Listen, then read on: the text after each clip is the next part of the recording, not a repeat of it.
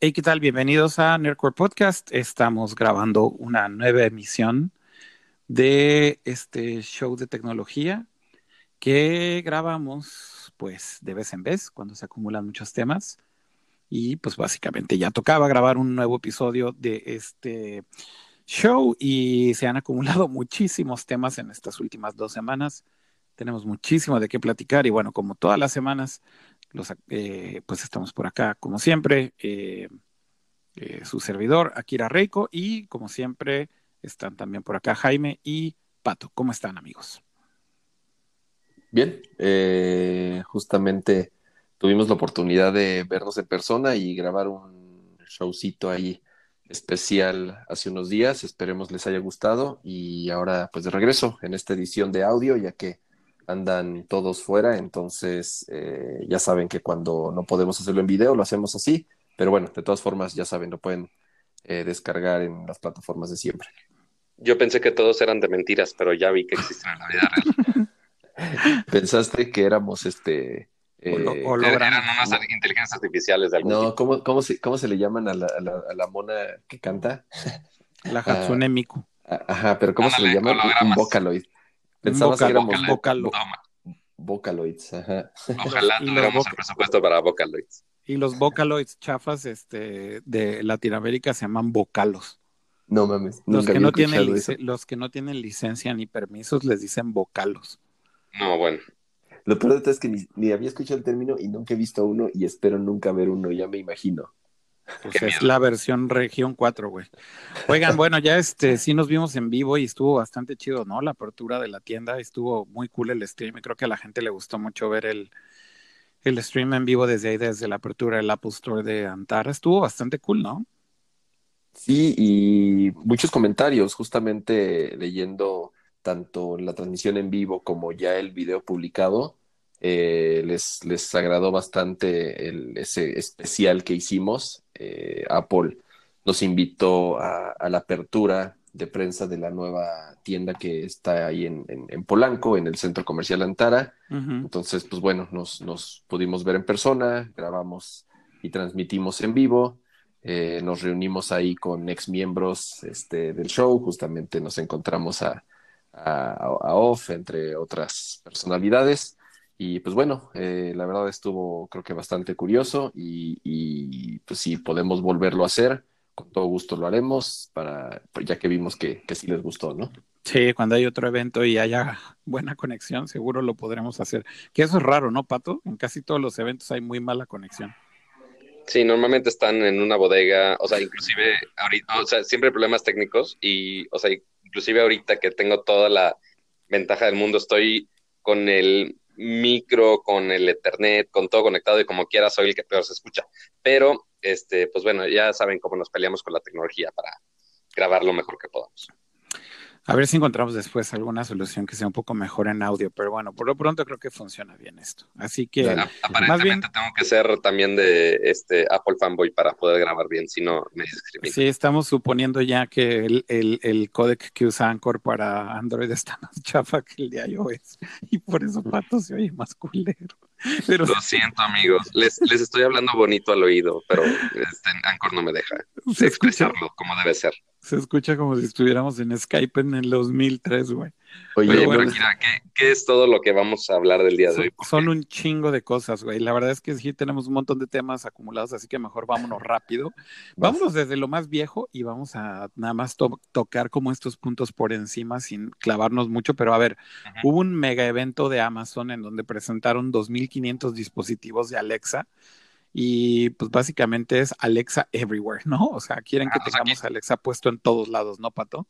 Ajá, o sea, quizá no 2500, pero sí al menos 13 de parte de Amazon, porque pues obviamente ya hay muchos dispositivos que tienen Alexa este, supported, pero, o sea, este, dispositivos Alexa directo de parte de Amazon, pues sí, ya es este, algo más decente y que nosotros conocemos normalmente nada más los Echo, que son las bocinitas estas. Exacto. Eh, pero expandieron muchísimo más toda esa familia Echo y mejoraron la que ya tenían, este, con unas mejoras, algunas curiosas, hay algunos, algunas mejoras que sí son muy agradecidas, cual Marcianitos de Toy Story diciendo, nos ha salvado, estamos agradecidos.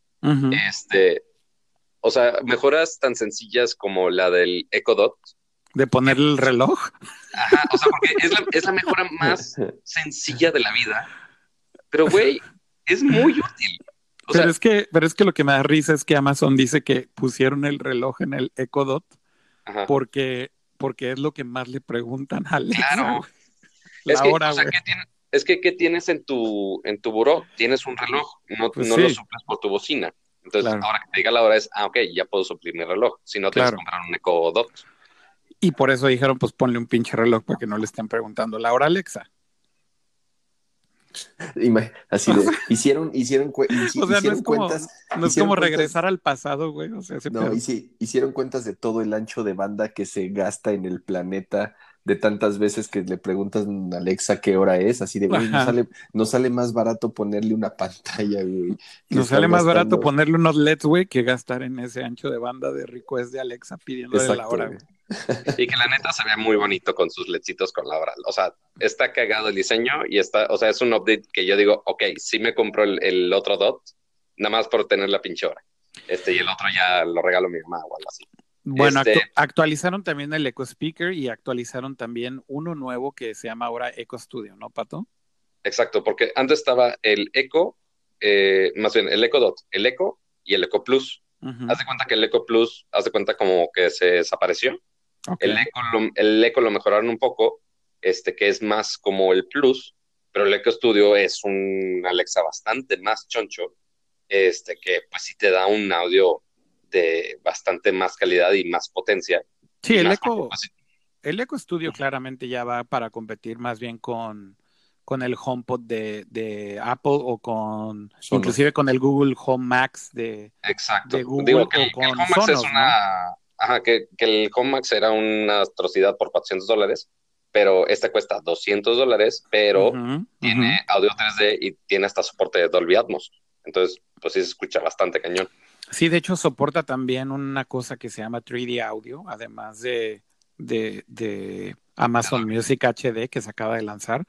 Porque bueno, muchos de estos dispositivos, por ejemplo, en un Echo Dot, pues si tienes Amazon Music HD, no creo que lo vayas a apreciar muchísimo, pero yo creo que si quieres escuchar ya con, digamos, música en mejor calidad, el Eco Studio creo que definitivamente es la opción. Y como bien decía, soporta Dolby Atmos, pero también 3D Audio, aunque no hay muchos tracks que soportan 3D Audio todavía en Amazon Music, pero bueno, es un formato nuevo que está tratando de empujar Amazon y lo que escuché y lo que leí de esto es que se oye increíble. Me encantaría probarlo. ¿Qué aplicaciones, ¿Qué aplicaciones soporta de, música? Obviamente Spotify, obviamente todo, eh, ¿verdad? Sí, sí, Creo que Apple Music ahora también ya soporta. sí, también Apple Music. Sí. Creo que el único problema que tiene, según yo, es que no tiene, bueno, por lo menos para el, ecosistema que yo tengo, que es de Sonos, no soporta AirPlay 2. Entonces no puedes utilizar al mismo tiempo mm, eh, es el, el, el, eco más tus sonos, o en el caso de si tuvieras un HomePod también, si, si soportara AirPlay 2, podrías estar escuchando todas al mismo tiempo, ¿no? O tener diferentes en diferentes habitaciones.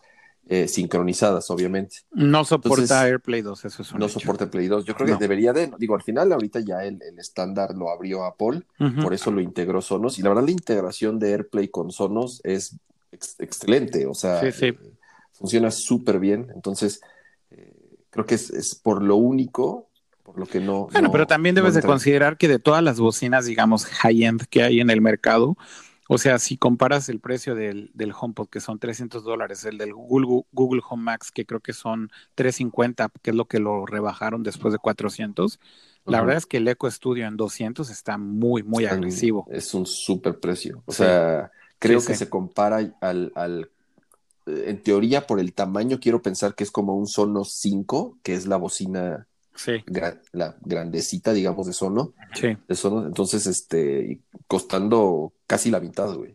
Entonces. Pues ese fue uno de los nuevos productos y eh, por otro lado, otro. Que, pues, no tan, que no tan nuevos, o sea, son los que pues mejoran, o sea, es lo que ya conocíamos más o menos de Amazon, ¿no? O sea, las bocinas. las mejoras, pero es en particular sí fue nuevo, ¿no? Es como una nueva categoría para ellos, ¿no? El, el, el Plus. Digo el estudio, perdón, el estudio. Uy, no, pero si nos vamos a nuevas categorías, aguántate, porque ahí vienen mucho más productos raros. Este, a ver, se metieron, se metieron a los audífonos ya, ¿no? Este, Pato, porque sacaron sus EcoBots. Ajá, porque los EcoBots, pues, es como, pues, sabrán, pues son audífonos, pero que la gran diferencia es que pues, tienen Alexa integrado. Entonces, los puedes son True Wireless Earbuds, que es, haz de cuenta como si fueran los AirPods, pero de Amazon, básicamente, que inclusive se hizo mucho ruido porque un ejecutivo de Amazon hizo una entrevista en tele hablando de los EcoBots, pero traía sus AirPods puestos. Entonces estuvo muy cagado esa nota. Este, porque sí tienen este, Ah, mira, eso yo no sabía, que tiene noise canceling. Sí, tienes noise canceling de Bose, exactamente. Y hubo algo también ahí medio polémico porque efectivamente se anunció, se anunciaron EcoBots. Entonces dice Amazon, tenemos ahora nuestros propios audífonos, por cierto.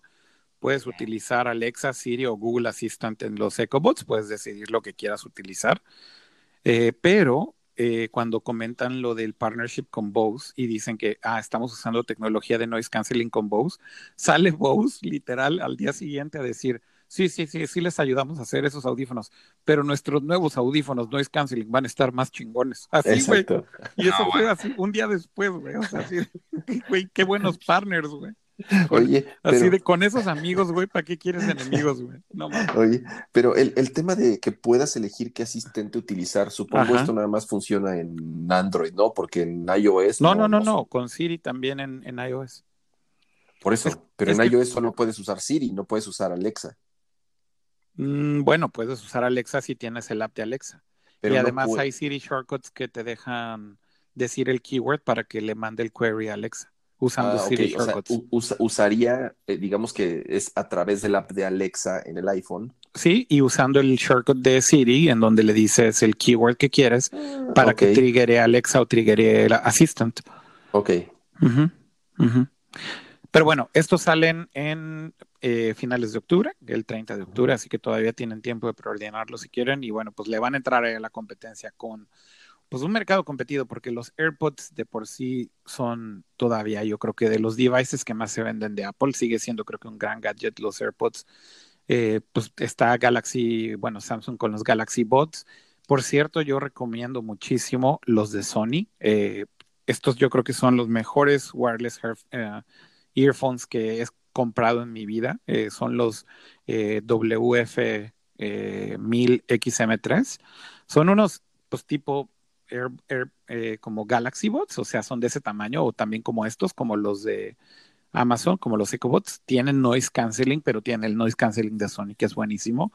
Y la verdad es que los recomiendo muchísimo, solamente que son mucho más caros que los EcoBots y mucho más caros que los AirPods, cuestan 250 dólares.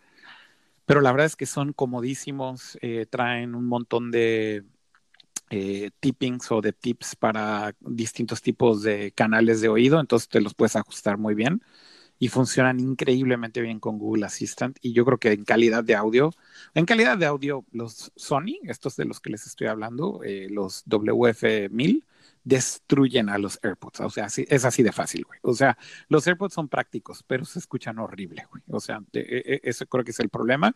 Y según lo que escuché y lo, lo que leí con los EcoBots, mejoran también considerablemente la calidad de audio y sobre todo la isolación también por el noise canceling que tienen, pero pues se supone que vienen ya por ahí ahora sí los la tercera versión de los AirPods, así que es un mercado que insisto se está poniendo súper competido y pues Amazon le está entrando ahí con una buena apuesta, ¿no? Con los EcoBots. Y luego son los devices más marcianos, ¿no? Este pato los dos experimentales.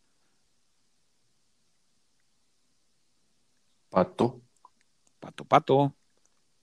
Pato, pato. Bueno, en lo que regresa Pato. ¿Me escucho? ¿Me escucho? Ya, ya, te escuchas. What the fuck? No sé por qué no, no, me estás escuchando. Este, pero hasta eso no es el, el, dispositivo más raro que anunció Amazon en su evento, la neta, porque tenía cosas mucho más raras todavía. Este, yo, yo, diría que estos últimos dos son los más marcianos, los lentes y el anillo.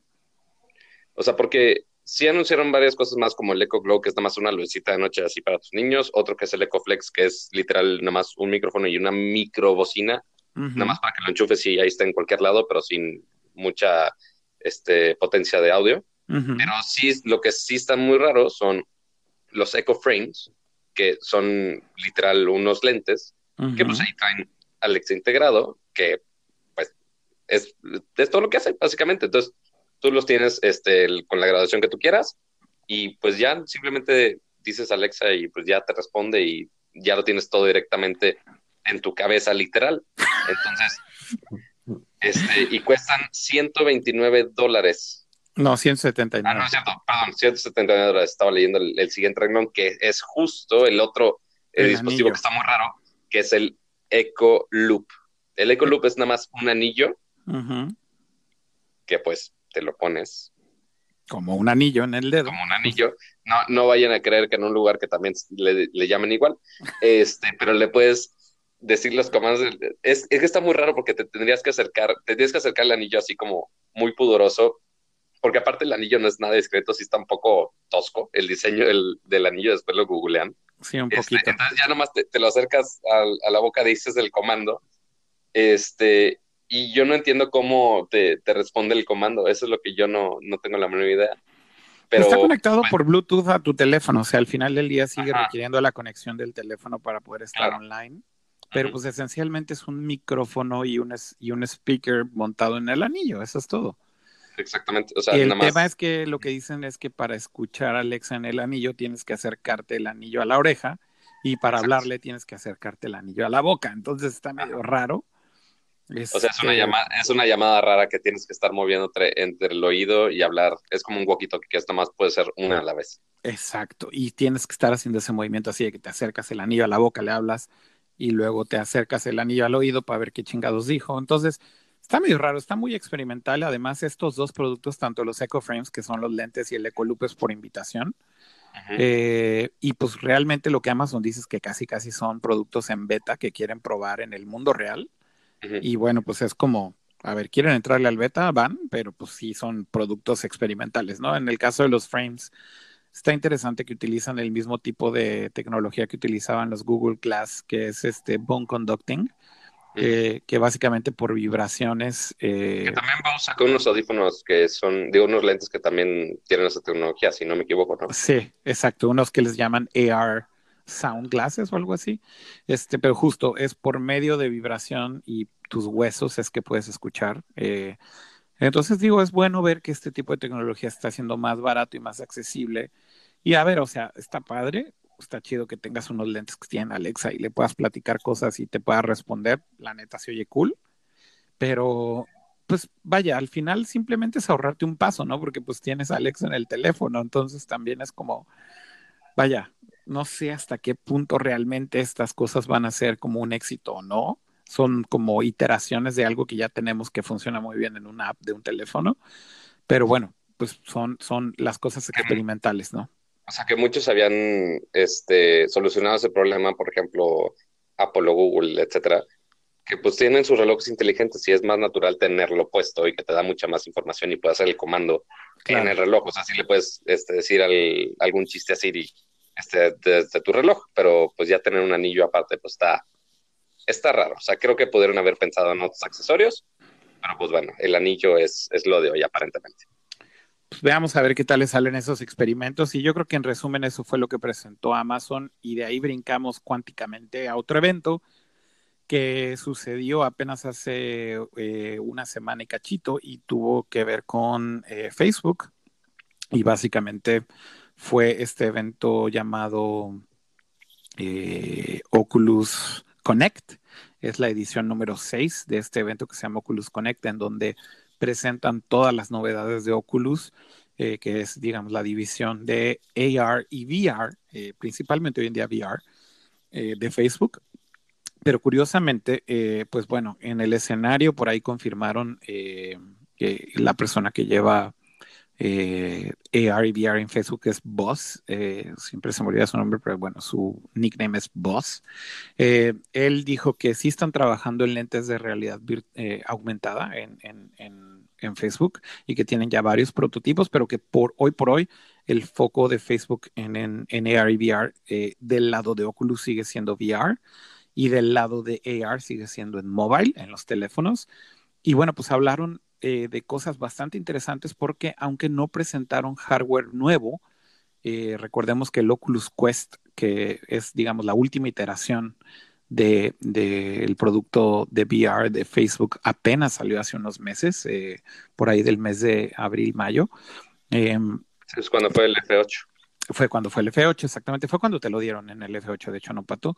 Exactamente, sí, este, la conferencia Básicamente no hubo hardware nuevo, pero hubo unas noticias que creo que fueron increíblemente buenas, porque yo creo que con esto lo que está diciendo Facebook es ya marcando cuál es la estrategia de VR a largo plazo y sobre todo hacia dónde creen que se va a mover todo esto. Entonces lo que hicieron fue Hoy en día en, su línea de productos tenían dos productos principalmente, ¿no? La, versión actualizada del Oculus Rift, que es el Oculus Rift S, que se anunció también en F8 y que básicamente es, eh, digamos que el, el, VR normal que conocíamos hasta ahora, que se conecta a una PC, que necesitas una PC con eh, características, digamos, chonchas, con una buena tarjeta de video, que es Tethered, eso significa que está conectado mediante un cable eh, y que básicamente la única mejora que tenía considerable, ¿no? El Oculus Rift S eh, contra el Rift anterior era que finalmente habían integrado estas cámaras en el mismo visor y utilizan una tecnología que se llama Inside Out Tracking,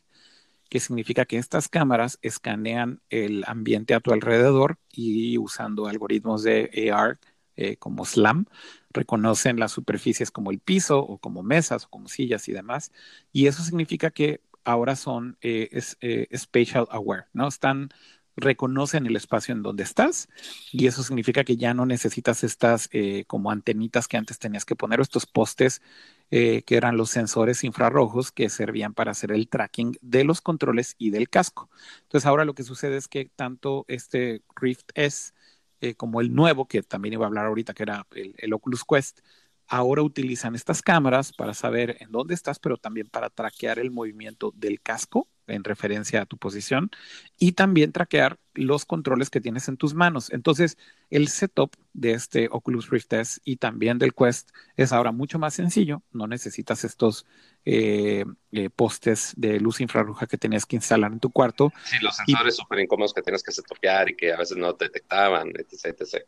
Exactamente, como con el HTC, con el HTC Vive y todos estos, digamos que eh, es lo que le llamamos ahora la primera generación de VR, que todos funcionaban con estos sensores, ¿no? Entonces, bueno, gran update del Oculus eh, Quest, eh, perdón, del Rift S, y al mismo tiempo anuncian el Quest, y eso fue en ese mismo evento, y el Quest era otra apuesta de Facebook, que es un dispositivo completamente on-tethered, es decir, un device que contiene todo. El dispositivo es el lente y también tiene el CPU basado en arquitectura ARM, en un procesador Qualcomm, y que lo que tiene de, interesante es que pues no necesitas eh, una PC, todo funciona dentro del mismo visor. Y pues básicamente es donde todo el mundo dijo, creo que aquí es donde va a haber algo interesante porque ya no tienes como este setup tan sofisticado y la calidad de los juegos está llegando más o menos a una calidad decente sobre todo con juegos que no son tan complejos visualmente como, no sé, un Beat Saber, que se ve prácticamente igual en PC que en, Quest, y que lo que tiene de ventaja es que pues te lo llevas a donde sea, y tiene la misma tecnología del Inside Out Tracking, las cámaras, así que no necesitas sensores, simplemente te lo llevas, te lo llevas de vacaciones, puedes jugar donde estés, y todo iba muy bien hasta ahí. Pero en este nuevo evento, en este Connect, algo que anunciaron que me pareció increíble, es que van a sacar un cable un cable especial que va a costar 80 dólares. Es un cable de fibra óptica, eh, pero eh, con puntas USB-C. Y este cable básicamente te va a dejar conectar tu Oculus Quest, que pues básicamente era un eh, dispositivo portátil, pero lo vas a poder conectar con tu PC y va a ser compatible con toda la librería de juegos de Oculus Rift.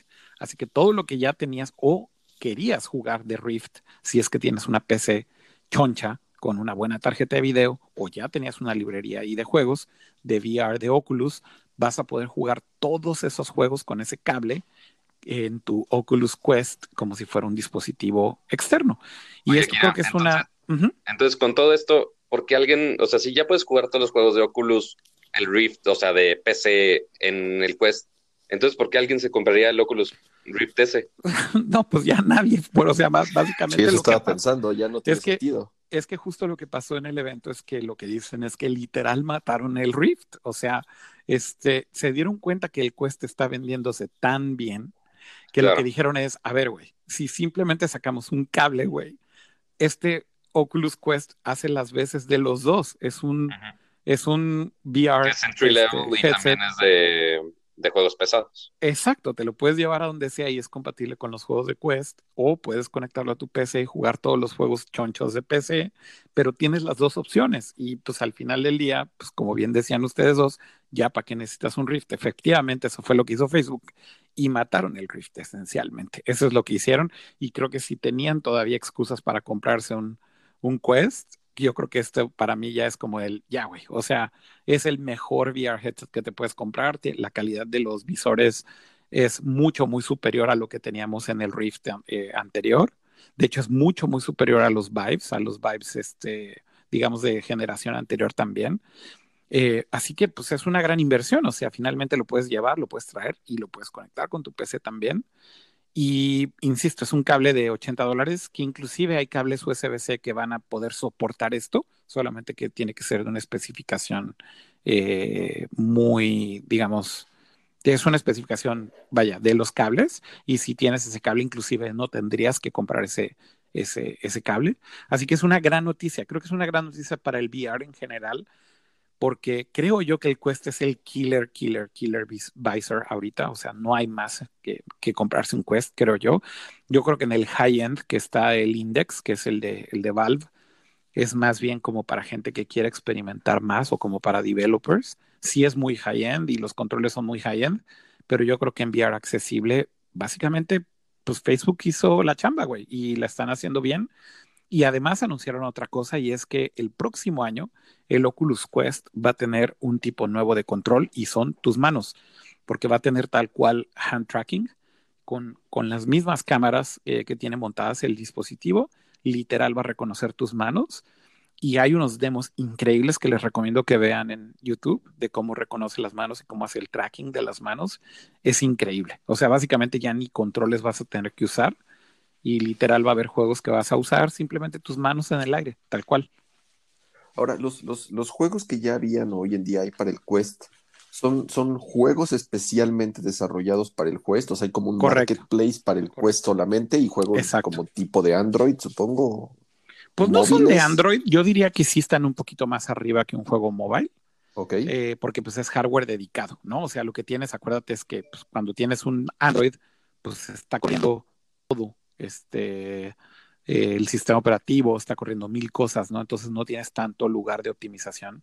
Y en el caso de hecho, hay tres categorías en, la tienda, más bien, porque está la tienda del Oculus Go, que es el que tenían este con un visor Xiaomi, que pues sí es una experiencia 100% de nivel celular. Ese sí, es, ese sí es nivel celular, exacto. Exactamente. Y después está este ya el Rift. Ahora, este justo también en, en el evento anunciaron de, oye, pues si puedo poner los juegos del Oculus Go o las aplicaciones que están disponibles para el Go, para el Quest, pues vamos a hacerlo. Entonces, inclusive ya ahorita eh, las aplicaciones que estaban disponibles en Oculus Go, ya este, se hizo un update en el Quest, que de hecho ya probé, y puedes jalar esas aplicaciones y esos juegos del Oculus Go al Oculus Quest.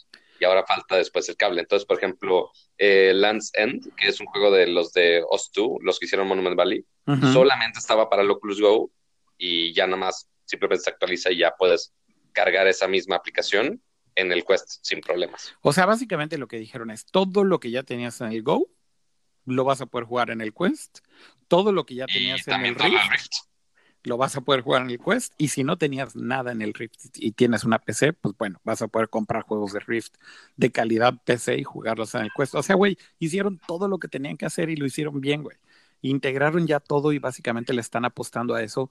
Y yo creo que lo que va a pasar es que vamos a ver una nueva versión del Quest el próximo año, un Quest 2, con algunas mejoras en las pantallas, con algunas mejoras en batería, lo que quieras, o en el mismo procesador. Pero esencialmente yo creo que ese es el camino, un camino híbrido en donde lo puedes utilizar on the go cuando quieras y lo puedes utilizar en tu casa con una PC high-end cuando quieras. Y ya tienes todo. ¿Y sabes a qué me recordó este, este anuncio del hand tracking? ¿No te acuerdas que había una barrita mágica de la felicidad que se llamaba Lip Motion? Sí, sí. Era una barrita tipo infrarroja. Tal cual, sí. Este, este que detectaba tus dedos, este, que podías, eh, y tus manos para usarla con la computadora, con diferentes este, gadgets, y muchos lo que hicieron puedas pegar literal ese sensor en los Oculus, en los anteriores. Este, que pues literal nada más una cámara infrarroja que detectaba tus dedos, básicamente. Y ahora lo que hicieron fue justo ahora con las cámaras, o sea, ya con el Quest que tiene cuatro cámaras puestas, pues ya detectan tus dedos y ya con eso la haces perfectamente. Sí, de hecho, eh, hay que decirlo, ¿no? Que en el caso del Quest es este, una tecnología un poco distinta, bueno, bastante distinta a lo que era el, el, el motion tracking del otro dispositivo que decías, Pato, porque en el caso del motion, porque en el caso del Quest literal es computer vision y son algoritmos que están entrenados para ver en video tus manos y, y, básicamente pues hacer el tracking de las manos a un nivel de precisión brutal porque es toda la mano. De hecho, cuando ves los demos, te das cuenta que literal está traqueando la posición de la mano, pero también la posición de los dedos y qué tanto estás doblando los dedos y rotación de las manos. O sea, puedes literal rotar la mano en, digamos que sobre su propio eje, eh, usando tu muñeca y puedes, no sé, agarrar una herramienta y entonces la giras, por ejemplo, y el tracking es increíblemente preciso.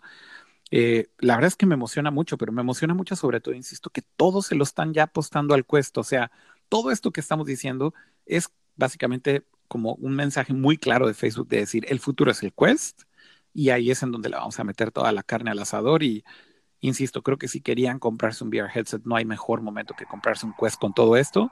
¿Y sigue sin probar el Quest, Akira? No, de hecho ya, ya, ya, ya tenemos uno ahí en el estudio y ya lo he, ya lo he probado finalmente. Ah, por eso ya me mandaste la goma. yo, me, yo me sentía especial con mi Quest y, ah, no, ya tenemos uno. Yo, ah, pues, no, ya, tenemos, ya tenemos uno, pero sí, la verdad es que sí está increíble, güey. Es, la, e, es creo que la mejor compra y cuando pasó todo este evento dije, no mames, güey, aún mejor, ¿no? Con el upgrade del cable, con lo del hand tracking, etcétera, yo creo que es el, el mejor momento para comprarse un, un, un, visor de VR. Y de nuevo, insisto, creo que el Index sí es increíble como tecnología de Valve, pero siento que el high-end se va a quedar como algo de nicho, ¿no? Este, realmente es, muy caro, ¿no? Este, el, Index con todo el setup te cuesta mil dólares. El Quest con, con 64 gigas de storage cuesta 400 dólares. O sea, estás hablando de una diferencia de 600 no necesitas la PC y si en algún momento tienes la PC, pues también lo puedes utilizar. Güey, lo mejor de los dos mundos. Pero, pero usan, pero usan los, o sea, tú puedes comprarte este y jugar todos los juegos que hoy en día están en Steam o en otras plataformas. O sea, es compatible con todos los juegos no, que no es compatible. Bueno, ahí te va. Eh, en Steam VR, güey, es otra cosa, es otra tienda. Hay una manera de jugar juegos de un lado hacia el otro. De hecho, es como digamos, de las dos formas. Si tú tienes un visor de Vive, hay manera, o que sea compatible con el Steam VR, hay manera de jugar juegos de Oculus, sí, solamente que es una manera no oficial, no mm. soportada. Pero lo que está haciendo Facebook y lo que está haciendo Valve hasta eso es que no están tampoco cantándose la guerra y están dejando que la comunidad haga esos como ports y esas como librerías para que funcione. Entonces no se están bloqueando. ¿no? Pero no es oficial, no es soportado. Entonces, tú, si, si tú tienes un HTC Vive y quieres jugar el contenido de Oculus, sí puedes, eh, pero básicamente es no oficial, no soportado y es bajo tu propio riesgo, digámoslo, ¿no? Y hay juegos que no son compatibles. Y del otro lado lo mismo, si tienes el Oculus, hay juegos que están en el eh, store de Steam que también puedes jugar, pero también es lo mismo, no es soportado oficialmente. Eso ya es como tú usando tus librerías ahí por terceros. Eh, y ya, pues eso es lo que hay, ¿no? O sea, tal cual. Pero bueno, por lo menos nos están peleando y no se están cerrando, ¿no? Porque pues también eso sería terrible si cerraran esas puertas. Como ahorita todavía es muy naciente el mercado de VR, yo creo que simplemente le haría daño al ecosistema, ¿no? Este, mientras ahorita pagues por el contenido, no importa en qué tienda y lo juegues, pues da lo mismo en qué visor lo estés jugando, ¿estás de acuerdo? Yo pensé que era tal cual como conectarle un monitor, o sea, y, o sea, obviamente con cada monitor tiene tecnología diferente, unos son de high refresh, otros son mejores que otros. Eh, mm, No y pensaba que así era lo mismo, o sea, que, que, cada uno tenía su tecnología de tracking y sus controles, pero que los juegos como tal, al ser una PC, pues bueno, ya, o sea, al final pensé que sí había una compatibilidad abierta. No, no está tan abierto. Este, o sea, desgraciadamente sí este digo algo no soportado. Este, pero bueno, hay ahí algunas librerías. De hecho, si buscan en Google eh, Play, Steam, VR, Games o Oculus Quest, el primer resultado que se encuentran, de hecho, es una cosa que se llama este, Steam VR Support Available Now en Oculus Quest y ahí se meten y hay una pues, técnica ahí que es como un side loading y pues te deja, te deja hacerlo.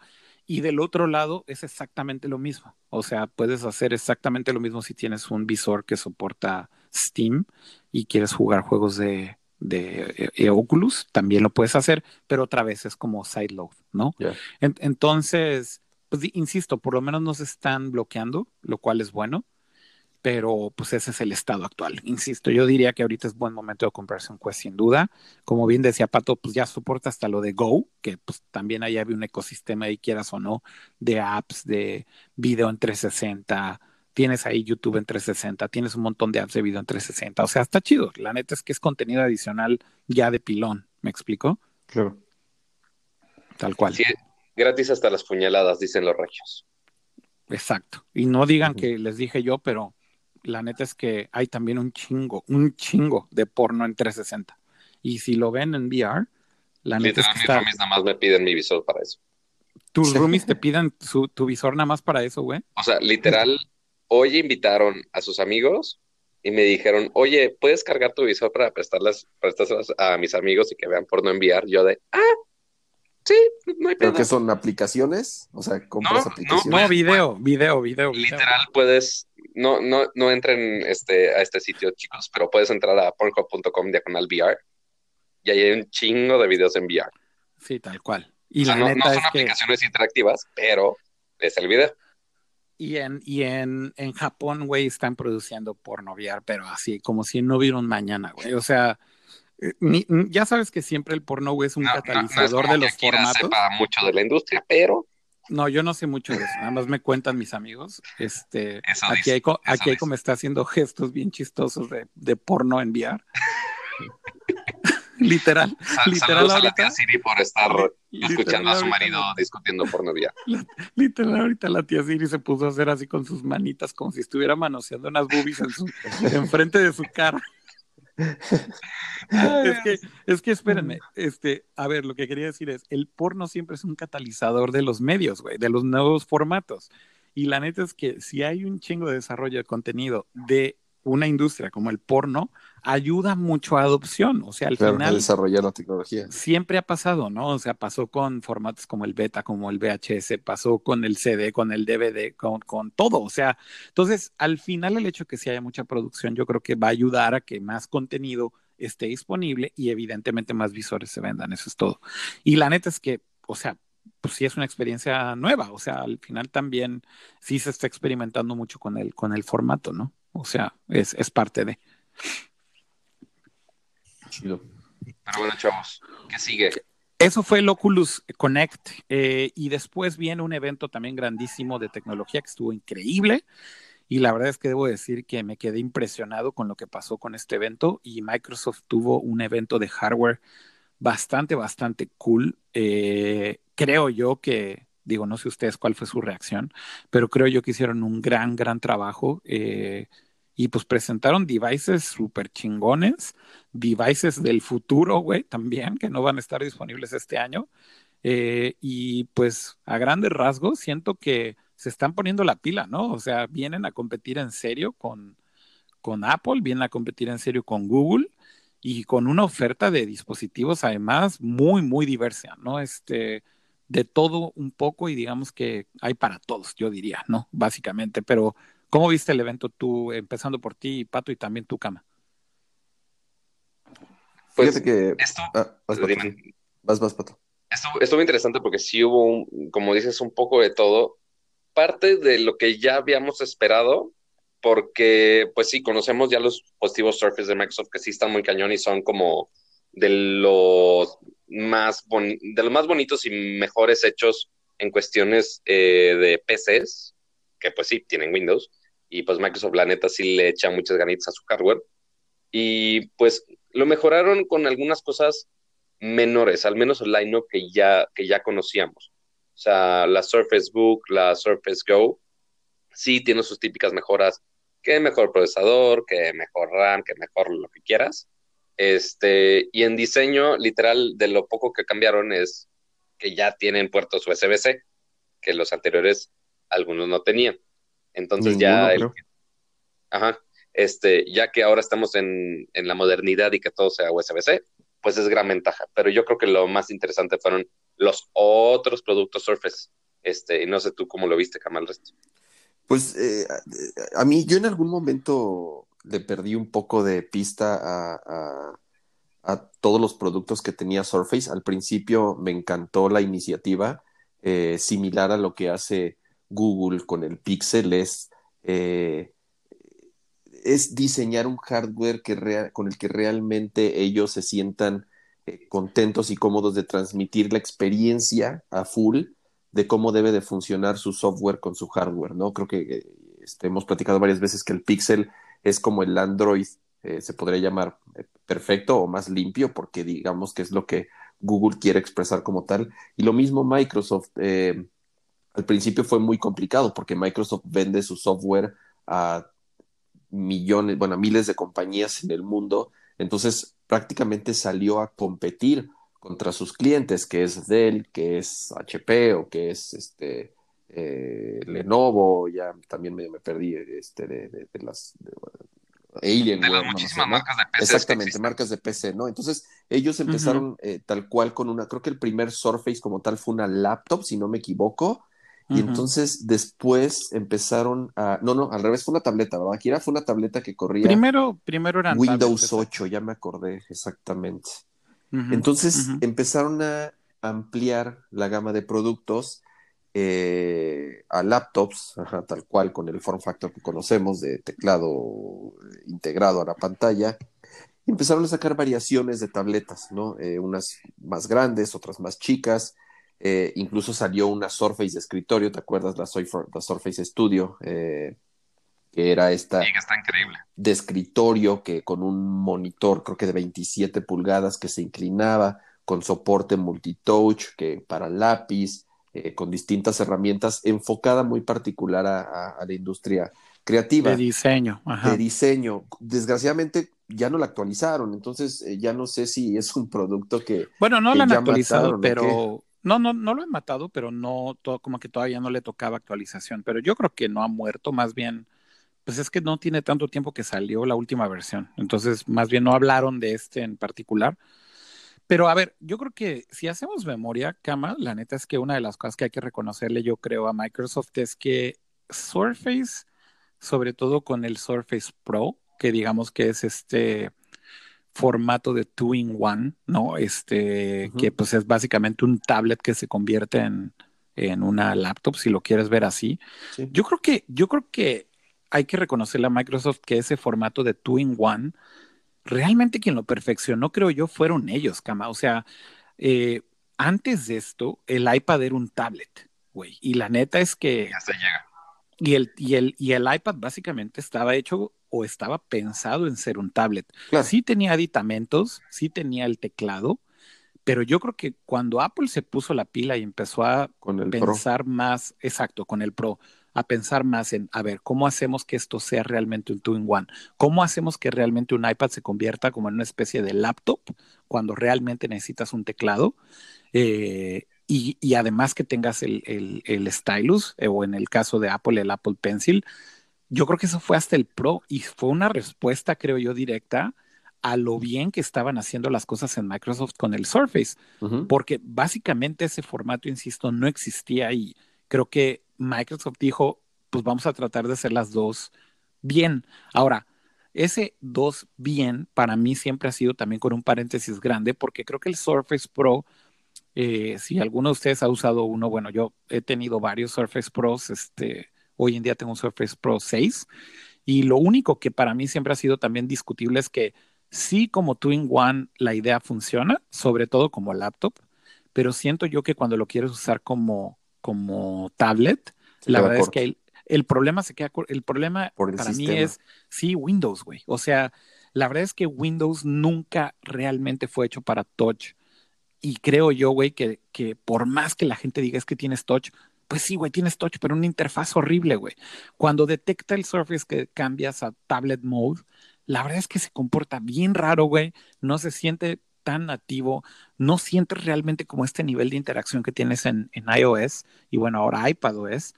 Entonces, como que sí en una parte lo hicieron bien, pero en otra parte siento que, sobre todo en la parte de tablet, nunca la armaron. Sin embargo, hay que reconocer que los Surface Pro son buenos dispositivos y creo que ganaron mucho mercado.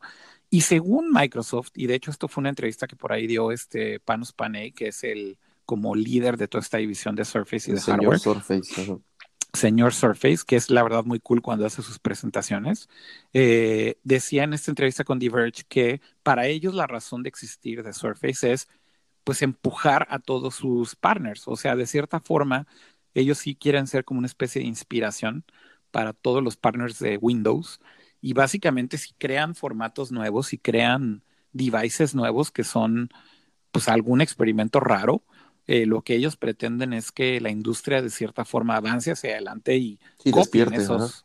Ajá, y que otras marcas también ya han estado experimentando con otros formatos como las dos pantallas, o sea, exacto, el exacto. pero en esteroides con pantallas duales y que la laptop se doble en tres ejes distintos, o sea, tienen cosas muy locas, pero también ciertamente Microsoft ayuda a empujar esas ideas de otros nuevos es, factors. Es muy curioso, es muy curioso que, que justamente las deficiencias de una plataforma son las virtudes que tiene otra, ¿no? Como lo comentabas, Windows es un sistema operativo de escritorio. Eh, no está hecho para interfaces touch, para lápices, para utilizarlo en una tableta. Y, y iPadOS, o bueno, iOS, ahora iPadOS, es al revés.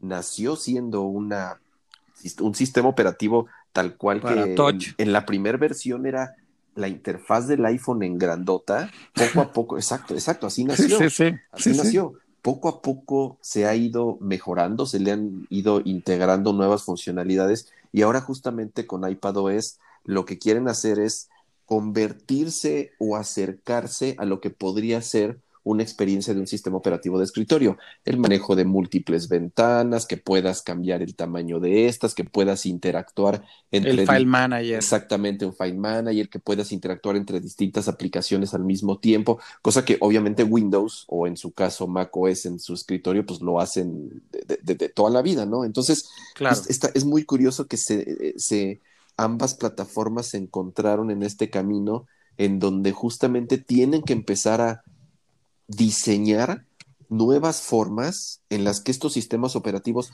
puedan funcionar bien en estos, en este hardware híbrido, porque, güey, ¿te, Acuerdas, ¿te acuerdas la primera Surface que tenía Windows 8 Tablet Edition? Era una basura, güey, o sea, se transformaba el, o sea, según su visión era, Windows se va a adaptar a la pantalla y al modo en el que quieras trabajar, güey. Bueno, lo mataron, güey. Lo mataron. Sí, lo mataron, pero era horrible. Porque no funcionó, güey. Y entonces, pero ¿cuál es el problema, güey? Tú abres Windows, güey, yo uso Windows todos los días, güey. O sea, trabajo en una Mac, pero tengo Windows porque juego en una Windows y uso Windows todos los días, güey. Y Windows, abres una ventana de Windows, güey, y es una pesadilla con cien mil iconos y menús y paletas que en una interfaz touch, güey, no, no, no aplica, güey, ¿no? Entonces, creo yo que justamente esta versión de Windows X, que ya hablaremos más adelantito con los estos dispositivos nuevos, justamente creo que quiere empezar a diseñar una interfaz más especializada para este tipo de hardware. Tal cual, es tal cual lo que estás diciendo y es como este camino de, de iOS convertido en iPadOS, en donde están tratando de hacerla más especializada hacia el iPad. O sea, es curioso porque son dos caminos que se están encontrando, ¿no? Y este lástima por el hardware, güey, porque tanto el hardware del iPad Pro es espectacular y el hardware del Surface nuevo está bien chingón, güey. O sea, creo yo que ahorita el hardware está siendo desaprovechado por las mismas limitantes que de pronto tenemos en el software. Sí, de hecho sí. Y, están sufriendo las dos compañías en, pues, adaptar, digamos que lo mejor de los dos mundos y hacer que funcione bien de las dos formas. Y como bien dices, tal vez en donde más está ya pulido es en la parte de hardware, ¿no? Este, claramente creo que Microsoft lo, lo, lo, tienen claro, ¿no? Este, yo creo que por eso hay tantas apuestas hacia varios lados. Digo, empezando desde lo más tradicional, presentaron la nueva Surface Laptop. Esto tal cual es una competencia para las MacBooks eh, o para, digamos que, laptops de nivel medio. Eh, no estamos hablando de MacBook Pros, yo creo. Yo más bien creo que estoy hablando del rango de MacBook Air, porque son computadoras de mil y mil doscientos dólares respectivamente. pero bueno, pues es ya, ya sabes, este tercer, eh, décima generación de Intel, van básicamente contra la MacBook Air. Lo que dice Microsoft es que corren más rápido que las MacBook Air porque son décima generación. Las MacBook Air creo que van en la novena. Este, y hay además también una edición que hicieron con Ryzen, con AMD, eh, y esta es una edición especial de, de estos Surface eh, laptops que solamente va a estar en la, en la de 15 pulgadas, ¿no? Exactamente, o sea, es la primera vez que ya, o sea, aparte que es Surface Laptop 3, este, antes nada más estaba la de 13.5 pulgadas, pero ahora introdujeron justo con esta opción con Ryzen la de 15 pulgadas. Y que dicen que también es mucho más rápida eh, que pues lo que hay en, en, el mercado en este momento, porque pues básicamente fue digamos que una especie de partnership que hizo Microsoft directamente con AMD para hacer este procesador eh, casi casi especial. Luego ahí de pilón... Ahí literal nos metimos a tres productos que son 100% nuevos de parte de Microsoft porque empezamos con la Surface Pro X, que es básicamente una competencia al iPad Pro, 100%. 100%, es, sí, sí, es una tableta que cuesta mil dólares, pero que pues tienes todo el poder de Windows en un diseño muy bonito, muy simple, este, ¿de cuánto es la, de la pantalla? ¿De 13 pulgadas? Sí, es creo que de, de 13 pulgadas. Yo tengo mis dudas con ese dispositivo, güey, bien cabrón. Sí. Pues mira, al final del día. arquitectura, güey. Al final del día también es que pues le están entrando ya a, eh, tener un dispositivo que sea con arquitectura ARM, ¿no? Este, ah, porque está muy curioso este, que este dispositivo tiene un procesador que hicieron Microsoft junto con Qualcomm para meterlo aquí, que es el procesador se llama no Es un, no es un Snapdragon tal cual ahí. Sí, no, no es un Snapdragon, no es un Intel, lo que quieras es un procesador que hicieron custom para este equipo. Que igual sí, de hecho, lo, hicieron custom con, con Qualcomm y se llama SQ1 y literal es tal cual un procesador ARM hecho por Qualcomm y Microsoft juntos que tiene conectividad LTE. O sea, literal este es el procesador que ellos ven que va contra el iPad Pro, tal cual. Y obviamente pues tienen los beneficios de un procesador ARM, que se supone que son una batería que le dura toda la vida, este, o bueno, todo el día. con charging y también con conexión consumo.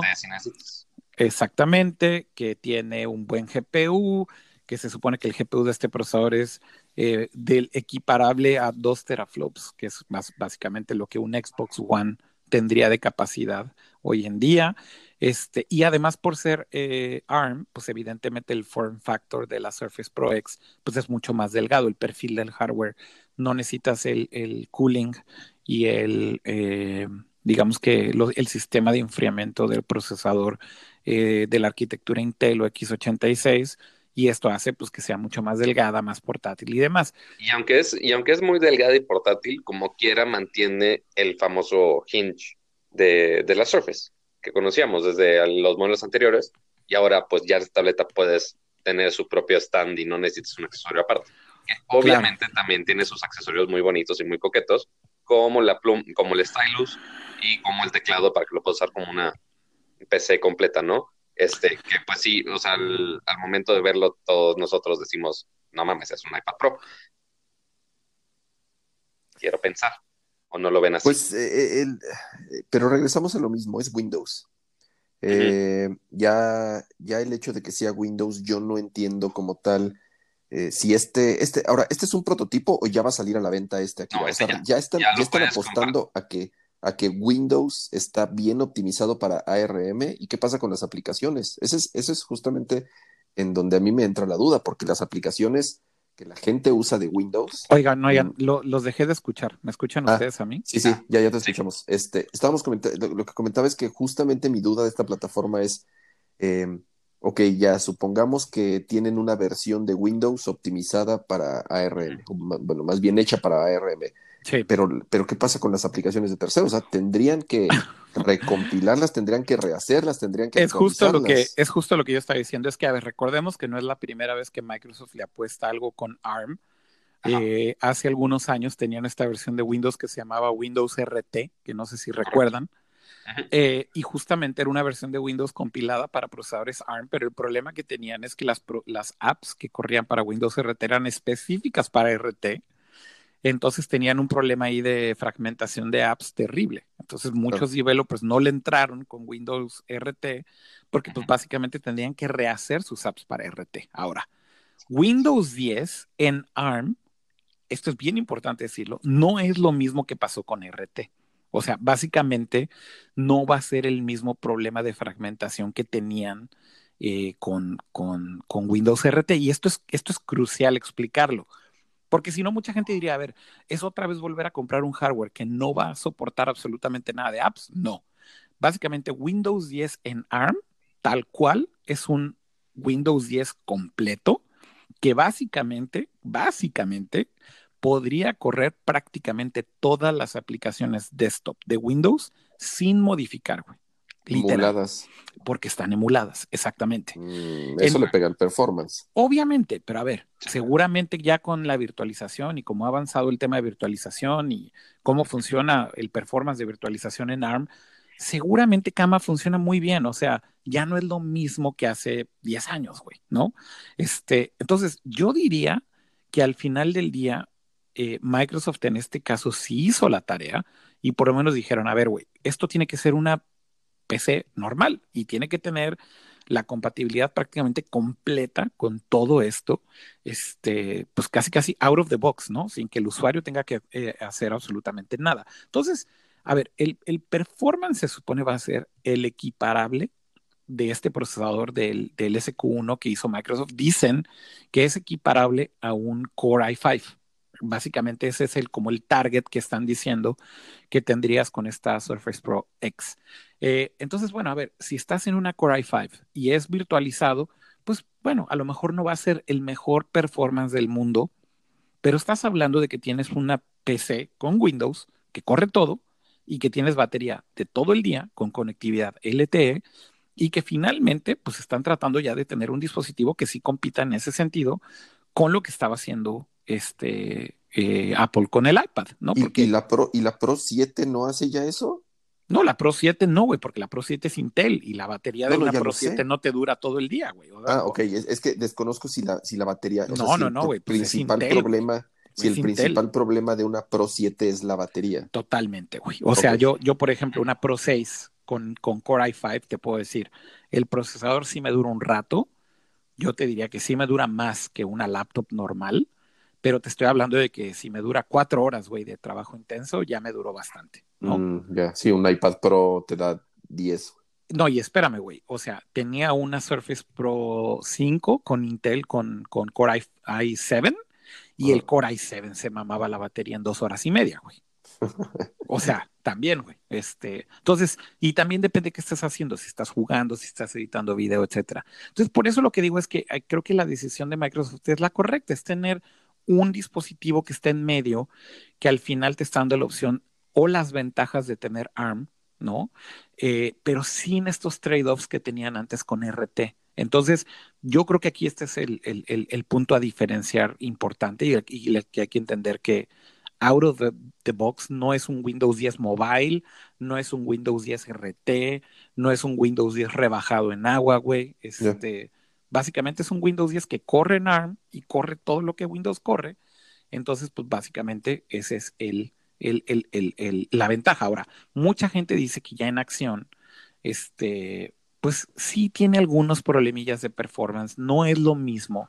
O sea, no va tal vez al mismo, a la misma velocidad tal vez que un Intel hoy en día, pero dicen que ya es prácticamente imperceptible, güey. O sea, la gente que he visto que está usando ya esta versión de Windows en ARM, lo que dicen es, güey, el usuario promedio no va a notar absolutamente nada, güey. Lo único que va a notar es que la batería le dura todo el pinche día y que es un dispositivo Windows y ya, se acabó, ¿no? O sea, tal cual, güey. Este, y yo creo que eso es lo importante a destacar de todo esto, ¿no? O sea, yo diría que Windows ya básicamente está haciendo la tarea de que todo sea invisible para el usuario y yo creo que el usuario promedio ni siquiera va a notar si es ARM o es Intel o lo que sea, simplemente va a decir, ah, güey, pues es una máquina con Windows que me dura todo el pinche día. Así de fácil. Ok. ¿No? Entonces, bueno, pues ese fue otro de los dispositivos que presentaron. Eh, el Surface Pro X, como decía Pato, y bueno, obviamente también hubo actualizaciones a la Surface Pro que es la versión 7. Pues esto básicamente son ya upgrades más incrementales a la nueva versión de procesadores de décima generación de Intel. Aquí sí no hubo cambio alguno, es el mismo hardware, el mismo chasis de la Surface Pro 6 y de la 5 básicamente. Y lo único que cambió también es que ahora tiene USB-C, como bien decía Pato, ya le integraron USB-C como puerto estándar eh, y empieza en el mismo precio que es 749 dólares.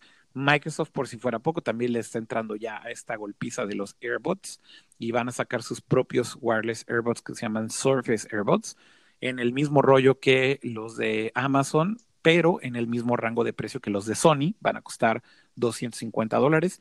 Curiosamente, el, el feature que vendieron fue un tema de eh, este, integración con Office y literal, güey, este, hicieron un demo con PowerPoint y, güey, dicen que eh, ese es el killer feature, güey. O sea que... Güey, está, está, está muy cabrón que cuando salieron, cuando salieron los AirPods se burlaban todo el mundo de, que se veían ridículos. Güey, estas cosas, el, primero ve el tamaño, güey. Sí, yo creo que estos son los que, o sea, porque el chiste de este diseño, o sea, si lo ven es un diseño enorme, pero, o sea, la diferencia pues sí, es normal y entra en tu video, no pasa nada. Pero justo lo hicieron así, su justificación es porque tengas la superficie o el surface para controlar y hacer los diferentes gestos. Exacto, exactamente. Pero sí se me hace un overkill un poquito. Bueno, y también tienen este mejor eh, isolación de audio y noise canceling, ojo. Eh, y es lo mismo que con los Sony que les decía, a ver, los Sony, tú los ves, Cama, los Sony son horribles, güey. Los sí, ya los vi, están bien feos. Sí, pero no tan enormes como estos. Sin... Pero no están tan enormes como los de Surface, por ejemplo, y lo que te puede y no están tan feos los de Sony. No, los de Sony, de hecho, a mí me gusta mucho el diseño. Ya te los pones y no se ven mal. Pero te voy a decir la verdad, güey. La calidad de audio, güey, destruye a los pinches AirPods, güey. O sea. Sí, pero, valen, pero también valen eh, casi el doble, ¿no? Yo sé que van el, el doble, güey, pero también ya, o sea, unos AirPods, por eso lo que digo es, para mí unos AirPods, te voy a decir la verdad. ¿Para qué los uso? Para hacer llamadas, güey. Cuando tengo calls y estoy on the go o voy caminando o, o lo que sea, es el mejor hands-free que existe en el planeta. Pero, de, pero, pero si me dices, voy a ponerme mis AirPods para escuchar música, digo, no mames, güey. O sea, es, es como ponerme un cartón en la oreja, güey, con un hilo, güey. O no, sea, o sea, yo, sí, sí, estoy de acuerdo. O sea, yo los uso, yo sí escucho música con ellos. No son mis audífonos principales. Cuando voy en la calle, sí son los audífonos que uso. O sea, no son obviamente eh, con los que me siento. Es para ese momento on the go. Pero a, lo que voy es por la practicidad y por el costo. O sea, eh, insisto, también no, no solamente se quejaban del diseño, se quejaron del costo. Pero ahorita son los más baratos, güey. O sea, y siguen siendo, creo yo, por el costo, insisto, bueno, por, por, la compatibilidad con la plataforma y todo eso, este, y la integración y lo rápido que se conectan y cambias de hardware, o sea, llegas a tu Mac y se conectan a tu Mac, llegas a tu iPad y se conectan a tu iPad, llegas a tu iPhone y se conectan a tu iPhone, o sea, en cuanto a practicidad y costo, creo que nadie se le acerca todavía. Ahora, ahora la tía Siri me está haciendo caras con sus AirPods y se los está poniendo con carita triste. Ay, pobre. Ya le hiciste de menos sus AirPods. Exacto, ya le hice de menos sus AirPods. Vas a tener que comprarle todos los audífonos del mundo a Kira, ni modo. Es que, a ver, les voy a decir algo. Exige, tía Siri, exige. Lo que dice Cam es cierto. A ver, si tienes un, si tienes el ecosistema de Apple, güey, tener unos AirPods es lo mejor que existe en el mundo porque se conectan a todo en dos segundos, güey. O sea, eso está increíble. Es más, si tienes un Apple Watch con, con celular. Ni con celular, güey, incluso no, normal, no, con celular, güey, pero con celular está increíble, que justo te puedes largar hacia correr, güey, y, y streameas on the go, güey, pues, güey, o sea, sí, sí, sí, la experiencia, no hay mejor experiencia que los AirPods. Sin embargo, en calidad de audio, güey, la neta es que son muy malos, güey. Por eso lo que digo es que son audífonos muy prácticos.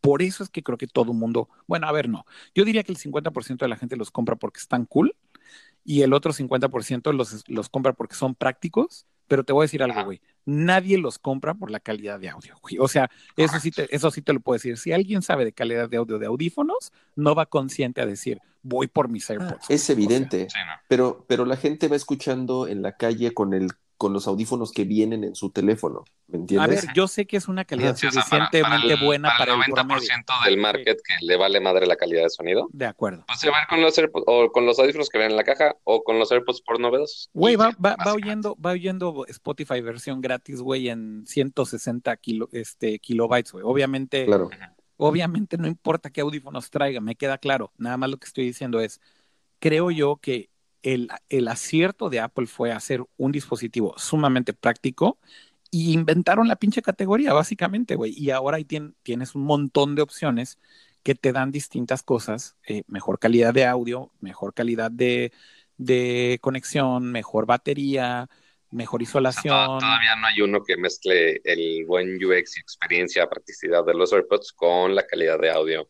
Pues yo diría que lo, que va a suceder en algún momento seguramente es que van a salir unos AirPods o tal vez dos versiones de AirPods. Que más bien esa es la idea más o menos con los, ¿cómo se llaman? Los de Beats. Sí, los de Beats, los Beats este, no sé qué Pro, eh, se me olvidó el nombre. También están bien feos. Pero esos están bien feos, justo. Justo lo que iba a decir es que la neta es que los Beats para mí esos, que sí traen el, el nuevo procesador este también igual que los AirPods, los eh, H2. W1 hace más. W2. El W2, perdón, sí. Este, el problema es que parecen de boxeador, güey. Este, o sea, digo, la neta, güey, están bien gachos. ¿no? Sí, pues son deportivos, tienes un ganchito para que no te caigan la oreja. o sea, sí es otro market distinto. y se supone que son para eso, además son como para hacer ejercicio y justamente... Sí, o pues sea, no lo marketean como, ah, el diseño más bonito. No, nunca. Exacto. Pero, pues bueno, y aparte que la caja es de las cosas más estorbosas de la vida. Sí, es muy grande el case, es muy grande el case. Pero bueno, regresando al punto, Microsoft le entró a la madriza con unos AirBots, ahí están, se llaman Surface AirBots como bien dice Pato, la prioridad está más en la interfaz y pues el demo que hicieron literal es una integración con Office. Y literal así el demo es que le van cambiando los slides a PowerPoint. Eso sí me dio un chingo de risa. 250 dolaritos. Sí, 250 Conocen su mercado, güey. pues sí, güey. Oigan, pero a ver, pero lo cool, lo cool, lo cool.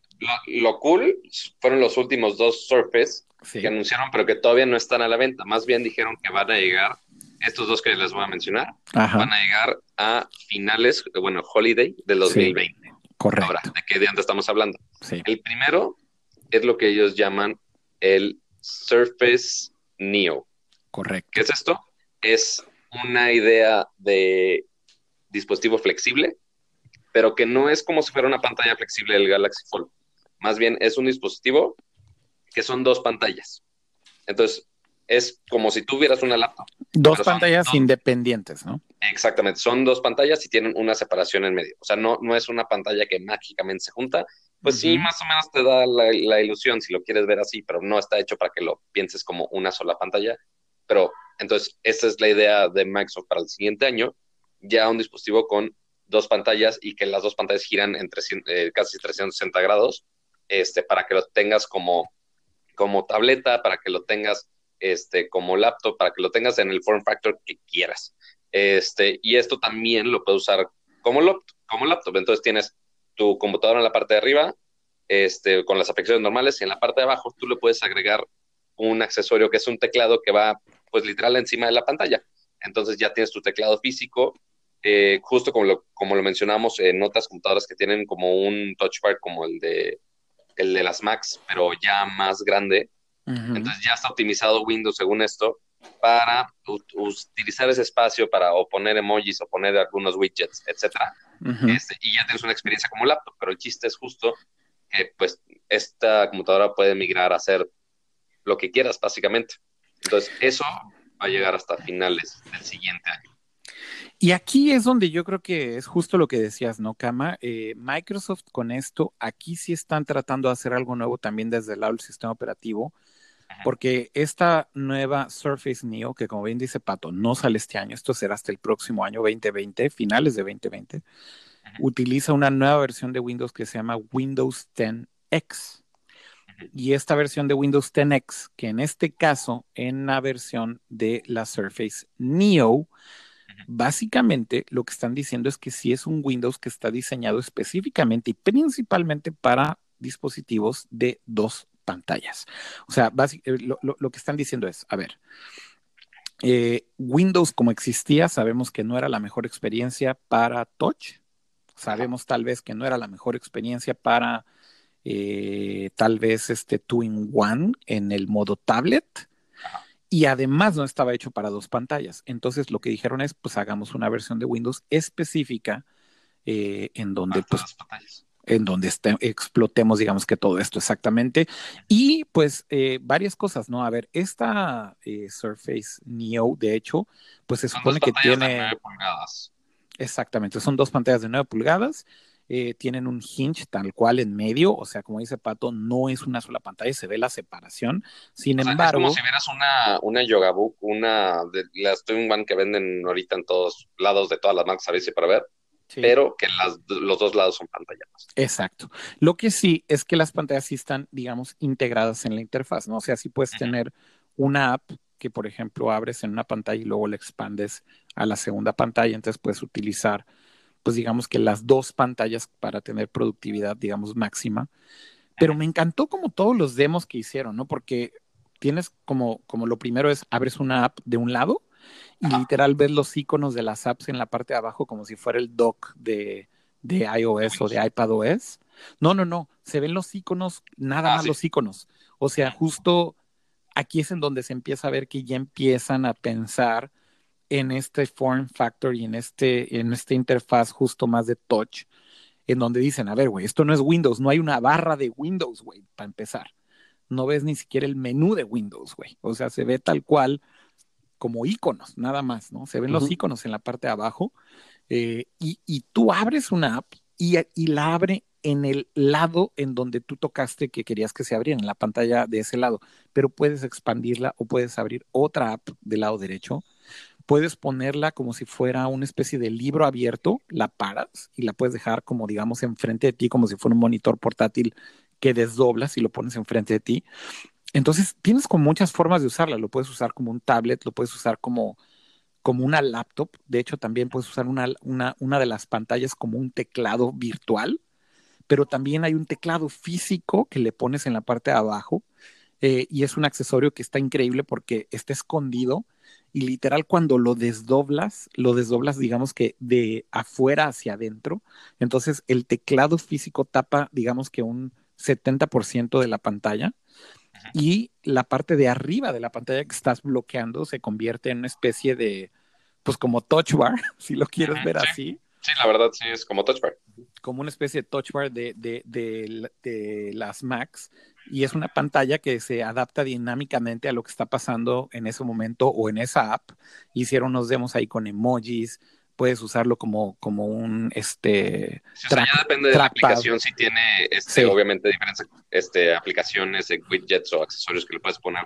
En la segunda pantalla este, pienso mucho en la suite de Adobe que obviamente no vas a editar nada en esa computadora pero este entonces ahí está esa opción y otra otro form factor para este teclado porque como no, no está pegado al dispositivo sino que es un accesorio magnético aparte exacto es que también lo puedes convertir en laptop 100%, porque nosotros estamos acostumbrados a que en una laptop tienes en la parte de abajo, o sea, lo que está más cercano a ti, está el trackpad. Después, más cercano a la pantalla está el teclado y después ya la pantalla. Entonces, el teclado, pues como lo mencionaste ahorita, ahorita Kira, pues, está pegado a ti, que está pues raro, o sea, no, no es habitual. Entonces, lo que puedes hacer es ese teclado simplemente lo deslizas a la parte de, de, arriba. de la pantalla y la parte de abajo se convierte en tu trackpad porque pues es, el, es la pantalla touch, básicamente. Y es básicamente como el formato normal de una laptop, ¿no? Exactamente. Y eso básicamente lo decidas on the go, o sea, justo tú haces lo que quieres, pones el teclado, lo quitas, lo pones arriba, lo pones abajo, lo desdoblas, lo pones abajo y aparece el teclado virtual eh, o sea, la neta es que sí está bien chingón. O sea, el hardware como concepto se me hizo increíble. Evidentemente tienes también el Surface Pen, eh, que es la nueva Thin Surface Pen, que es la delgada, el lapicito. es, un, es un lapicito, pero plano. Entonces está curioso que se pega magnéticamente en la parte de atrás, este, y pues digo, esto creo que fue una implementación que creo que Apple hizo muy bien, de que se pega magnéticamente y se esté cargando, pues lo mismo hace este Surface Duo, lo pegas en la parte de atrás, está cargando, está disponible cuando quieras. Eh, y algo que me pareció increíble es que, bueno, este dúo utiliza un procesador de eh, onceava generación de Intel. Y de hecho es un procesador que le llaman Lakefield y simplemente dijeron, es un procesador híbrido de, de onceava generación, es Intel y no se habló mucho más al respecto. O sea, nada de performance, nada de con qué es comparable esto, no tenemos ni idea, o sea, básicamente es lo que es. Eh, y pues lo mostraron pues simplemente en acción, pero la verdad es que el formato se me hizo increíble y cuando lo ves combinado, cuando ves el teclado puesto físico y ves cómo esta barra abajo con el app arriba y todo, dices, güey, la neta hardware está bien, bien padre, o sea, espero que la experiencia sea tan fluida como, como la presentaron. Y bueno, pues tienen un año todavía para trabajar en esto y hay que recordarlo. Microsoft lleva un rato tratando de hacer este dispositivo porque hace 10 años había rumores de que estaban trabajando en una cosa que se llamaba Courier. Y literal, esto es pues prácticamente como el, la continuación, digámoslo así, de lo que iba a ser el Courier, básicamente, ¿no? Que era un, un dispositivo con dos pantallas. Y si les soy sincero, a mí, sinceramente, viendo esto, me gusta mil veces más dos pantallas que el tema de los foldable displays. Y, sigo viendo la pesadilla que ha sido para Samsung que inclusive con la revisión del Galaxy Fold, la gente sigue reportando que las pantallas se dañan, que, sigue siendo súper frágil. O sea, siento que es una tecnología que no está lista y me da la impresión de que la utilidad de tener las dos pantallas básicamente es la misma en el formato que está proponiendo Microsoft, pero son útiles y son Gorilla Glass y es a lo que estamos acostumbrados y más, dura, más durables y más prácticas, ¿no? No sé qué opinan ustedes.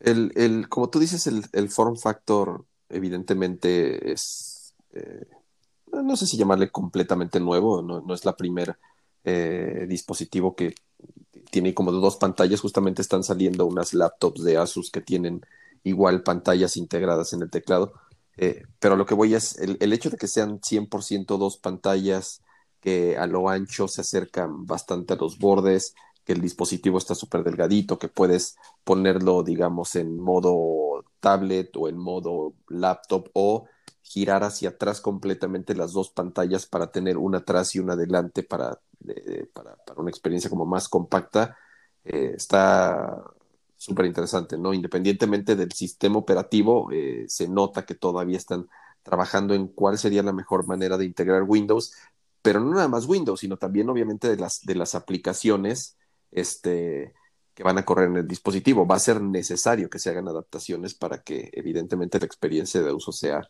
sea muy buena. Em, no estoy tan convencido si la experiencia de dos, o sea, de, un, de, un dispositivo que se dobla sea mejor al de una Surface normal o al de una tableta. O sea, no entiendo bien, todavía no me venden bien la idea de por qué va a ser mejor eh, dos pantallas que se doblan a una tableta un poco más grande, sobre todo si se va a, perfeccionar el sistema operativo para, para, para, tableta, ¿no? O sea, si tú me dices que este sistema operativo también se va a aplicar a una Surface normal, pues entonces ya sinceramente no le veo eh, tanto beneficio a este form factor. De que está cool, está padre, sí, sí, está padre, este, está tal vez eh, frágil, insisto que todo, lo, todo hardware o todo gadget que tenga componentes móviles este, tienden a irse aflojando. Ajá. Entonces, no estoy tan convencido de que, de que sea una experiencia de uso mejor a la de una Surface o a una tablet normal. Pero me gusta, me gusta el experimento y creo que está interesante. No tanto para mí como el otro producto que ahí sí, la verdad, no le entiendo nada. O sea, por lo menos no sé para quién es, para qué es. Eh, y, sinceramente no se me hizo tan atractivo como este. A ver, pues si quieres que cierre Pato ya con, con lo de Surface, y pues es el último dispositivo que presentaron que no es el Neo, es el Duo. Exacto, o sea, el Surface Duo, muchos estábamos esperando ya el Surface Phone, o sea, ya un teléfono de Microsoft que no tuviera Windows Mobile porque estaba terrible. Este, pero ahora, imagínense esta idea de la Surface Neo, que son las dos pantallas de 9 pulgadas, pero ahora lo van a llevar a un teléfono con Android. Entonces, este mismo concepto de tener un teléfono con dos pantallas, este, que es un, haz de cuenta una dos en una, miniatura. Imagínense, yo lo veo y es, hace cuenta, un tamaño de un iPad mini más o menos, quizá un poco más chico, pero la idea es que puedas tener justo esto portátil. Este, un iPad mini que se dobla a la mitad y tiene dos pantallas.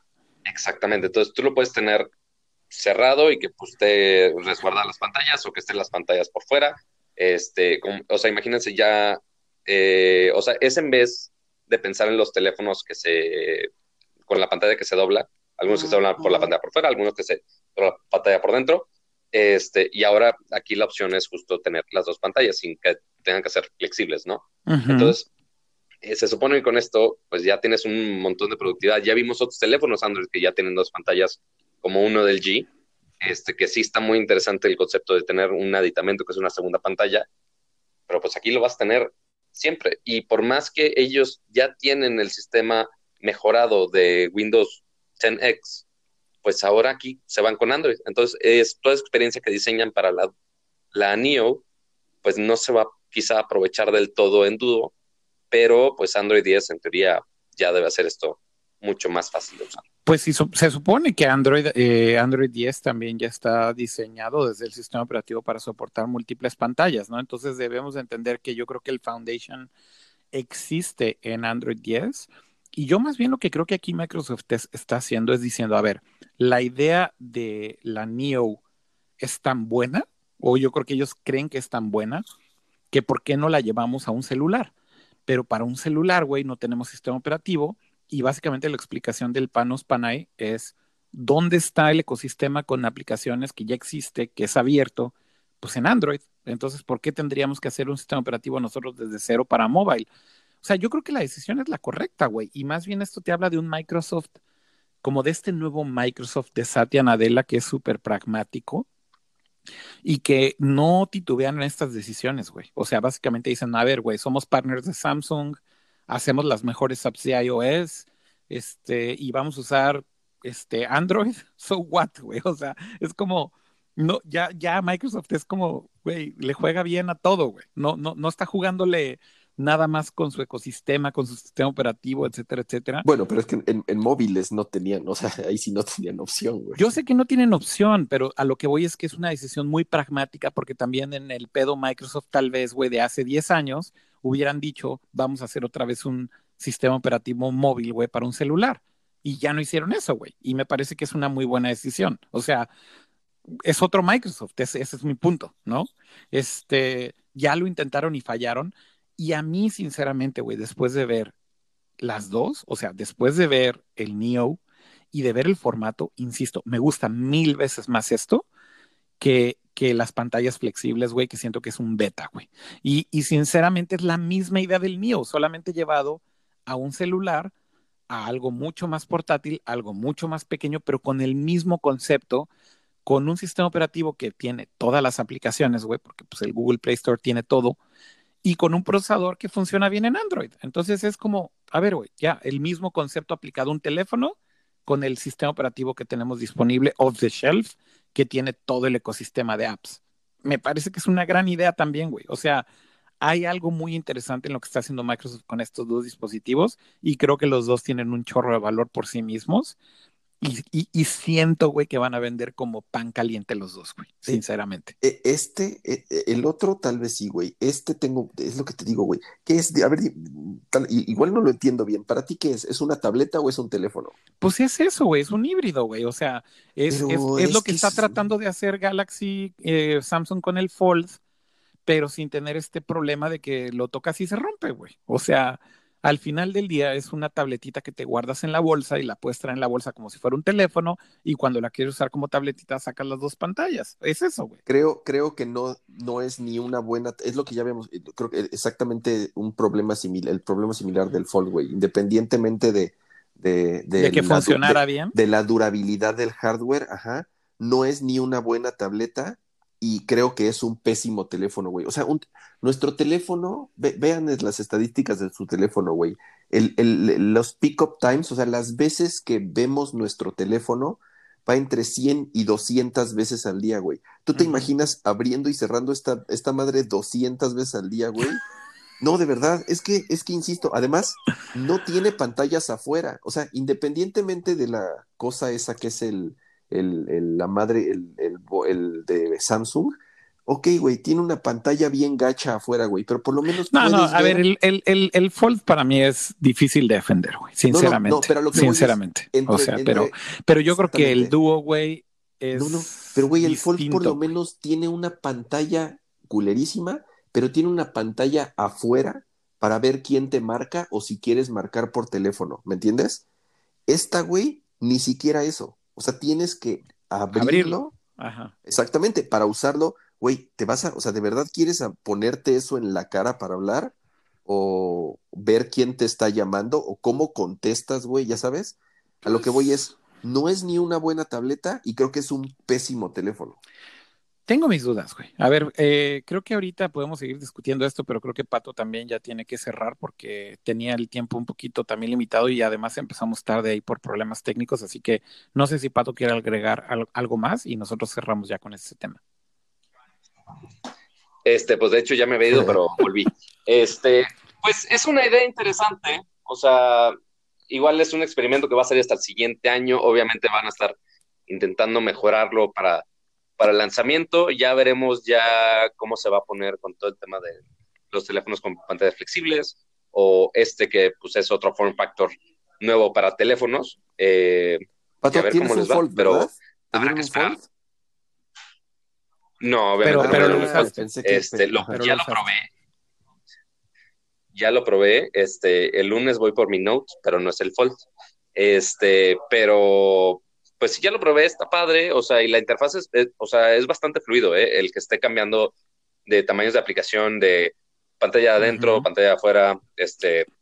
pero el problema, pero, el, ¿eh? problema sí es de mírame y no me toques, ¿no? Ese es el verdadero problema del Fold.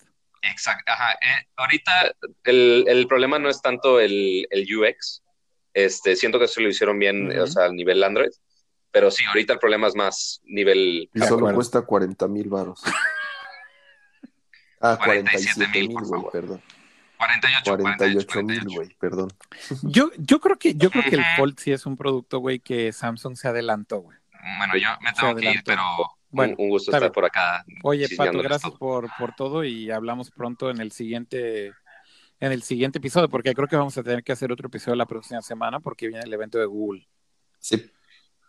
Vienen los Pixel y los Surface y los el Home Mini con no sé qué tantas cosas y Google Wi-Fi, etc, etc. Pero sí, se va a poner Nos escuchamos la próxima semana, Pato. Gracias. cuídate mucho. Ustedes. Bye. Cama, pues, ¿qué te digo? Yo, yo sinceramente veo que Microsoft lo hizo bien y me interesa muchísimo como estos dos dispositivos ver cómo evolucionan. O sea, entiendo lo que dices, güey, pero pero también veo que Microsoft está intentando algo nuevo, güey, que creo que sí tiene potencial, güey. Pues, sí. Mira, espérame, ahí te va otra cosa, güey, que además no, no habías considerado tú, en el caso del dúo. El dúo lo puedes traer desdoblado, güey, y lo puedes traer con las pantallas hacia afuera, y es Gorilla Glass, como traes tu teléfono en la bolsa. No tiene que estar doblado hacia adentro. Porque es un que son 360. o sea, nada más como es para el teléfono más gordo del mundo, güey. No, güey, porque, en, porque en, en, en, en, el grosor no es este no es mucho más gordo que cualquier otro teléfono. güey. no, no son dos, teléfonos, No, no son dos teléfonos. O sea, el, el literal, el, el grosor no es precisamente como si hicieras un sándwich de dos teléfonos. Es bastante delgado, de hecho, cuando lo ves. Estoy viendo la foto aquí y sí parece tal cual como dos teléfonos pegados, güey. O Neta, como, güey, no, güey. Sí, güey, sí estoy viendo la foto, güey. Sí son dos, o sea, pues es que necesitas la batería, güey. O sea, necesitas un chingo de cosas allá adentro. Sí es, sí es casi como dos teléfonos. Es como un fold, güey. O sea, el, el, es como el, como el de Samsung, güey. Tú lo doblas y es una quesadillota, güey, así súper gorda, güey. Yo aquí estoy viendo también la foto del, de, en la mano de, de alguien, desdoblado. O sea, básicamente con las pantallas hacia afuera. No se me hace que sea algo tan escandaloso, güey. O sea, sí es un poquito más grueso, sí, que un teléfono normal. Pero no, güey, no son dos pinches teléfonos. no, son, no son dos iPhones, uno pero encima de otro. mismo. No va a ser, o sea, no va a ser mejor que un teléfono y no va a ser, creo yo, mejor. A lo mejor sí va a ser mejor que una tableta eh, básica, ajá. Pero yo no creo, porque además no creo que sea barato, güey. Yo no creo que sea mejor que un teléfono de gama alta que sea solo teléfono, güey. Yo creo que este teléfono va a competir con teléfonos de gama alta, güey. Y va a ser un teléfono de mil dólares. Exactamente, güey. y yo no creo que sea mejor que el mejor iPhone o que el mejor Pixel o que el mejor Samsung, güey. O sea, Samsung no el Fold, güey, Galaxy, pues. Sí, un Note 10. Ajá, o un Note, güey, exactamente, ¿no? O bueno, lo Creo que haya el próximo año, un Note 11. Exactamente. Y, y nada más, güey, por el tamaño, güey. Insisto, o sea, sí, este, no lo veo muy práctico, güey, como tal. Creo que esto, esto es muchas cosas menos mm. práctico. Fíjate que yo mi conclusión es las dos apuestas de Microsoft de estas pantallas separadas se me hacen interesantes. O sea, no sé si va a funcionar o no. No lo sé. Pero, pero a, mí, por lo menos, el, el, el, dúo, yo diría que. Yo diría que es tal vez el que te acepto que es más cuestionable, pero el Neo, por ejemplo, sí creo que puede tener una oportunidad, porque es Windows. Sí, exacto, el Neo. El Neo es, es, lo que yo te decía. El Neo es, un, es como un tablet en esteroides. Bien chido, güey. Güey, o sea, cuando vimos el. Yo me acuerdo cuando vi por primera vez el Courier, el, el prototipo este. Sí, sí. ¿Quién hacía el Courier? Es el mismo que hacía, que estaba en el team de Xbox, Jay Allard, ¿te acuerdas? Jay Allard es el que estaba haciendo el Courier original hace 10 años, que ya no está en Microsoft. No, obviamente no. Pero eh, justamente este prototipo, güey, de como un cuadernito que lo abrías y tenías dos pantallas con un lápiz Güey, o sea, cuando lo vi por primera vez y sobre todo hace 10 años, güey. Pues que es tal cual el Neo, güey. Exactamente, güey. Entonces, por eso te digo, güey, está chido, güey. Sí tiene, sí tiene un mercado porque por el tamaño y por el teclado y los accesorios y el lápiz y las aplicaciones y Windows. Güey, las, las, aplicaciones de Android de tableta son un bodrio, güey. Sí, son un bodrio. Son, malísimas, güey. Y esto es una tableta, güey. Es, pues es una tabletita Android, güey. Entonces, ese es un gran problema. De acuerdo. Y en el caso de Windows, por lo menos sabes que pues, son pues apps que pues, funcionan bien. Todo, güey, exactamente. o sea, si usas Windows, sabes que va a funcionar perfectamente bien con todas tus aplicaciones de Windows. Y es un procesador Intel, güey. No, y además, y, puedes usar browser, o sea, el Chrome que vas a tener, pues es el mismo Chrome de escritorio con todo el poder que tiene. Entonces, ese, insisto, ese sí es un muy buen producto, creo yo. Este, el dúo, es el que, híjole, no, no, no, nomás no me lo venden. Pues es, eso es, es, un buen punto ahí de discrepancia. Vamos a ver a ver cómo le va. Y además Microsoft tiene todavía un año. Pero tiene razón, o sea, el ecosistema de Android en tablet es horrible. Y yo creo que ese es un problema que no lo había pensado así, pero tienes toda la razón. O sea, hay muchísimas apps que funcionan pésimo en modo tableta en Android y, y literal, pues no son, no va a ser algo que va a poder arreglar Microsoft por sí mismo. Si no, lo ha hecho Google, güey. O sea, si no lo ha podido hacer Google. ¿No? Entonces. Sí, que va, ¿qué, diablos va a hacer Microsoft con eso, no? Exactamente, ¿no?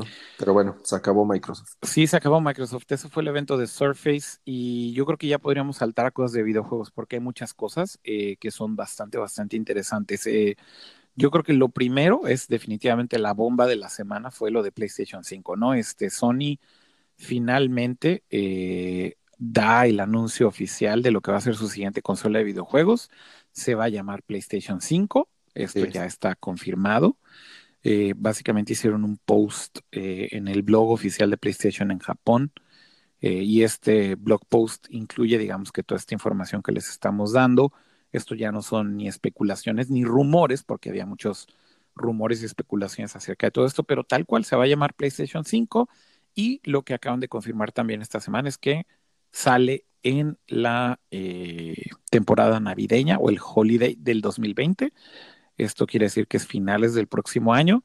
Yo, de hecho, ahí me sorprendí bastante. Yo juraba que iba a ser. Eh, sí, ves que yo te dije que salía en, en, diciembre y me dijiste, no, que se me hace que se va hasta 2020. Sí, sí, mi, apuesta era marzo 21. Eh, y pues no, ya dijeron que va a ser Holiday, yo creo que va a ser noviembre, ¿no? Este, ya, ya, ya viéndolo así, pues yo creo que va a ser noviembre.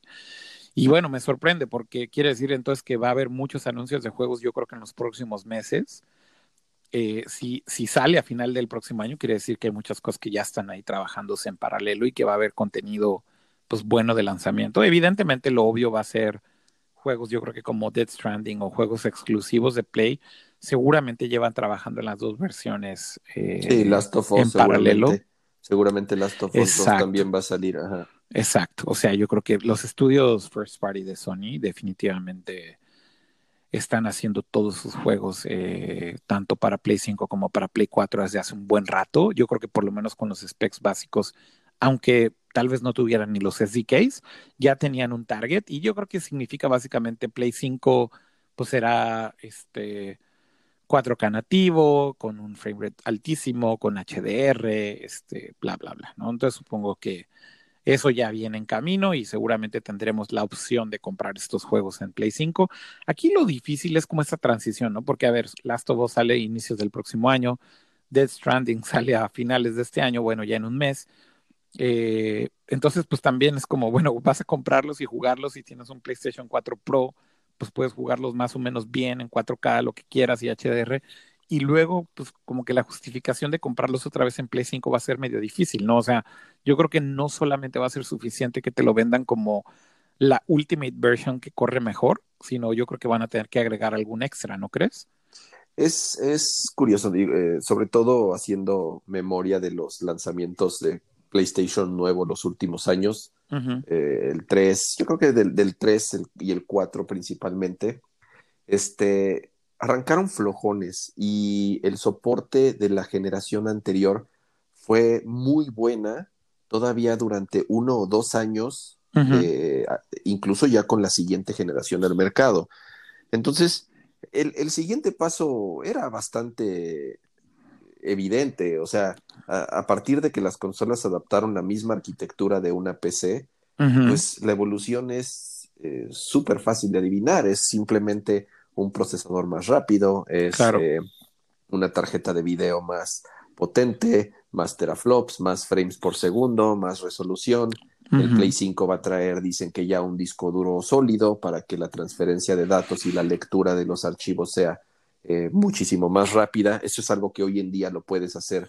Si tienes un PlayStation 4 Pro, le quitas el disco duro mecánico que trae, le pones uno de estado sólido y la velocidad de carga de los juegos y del tiempo de arranque del play y de los loadings es, es, es muy notoria, o sea, la diferencia es muy notoria.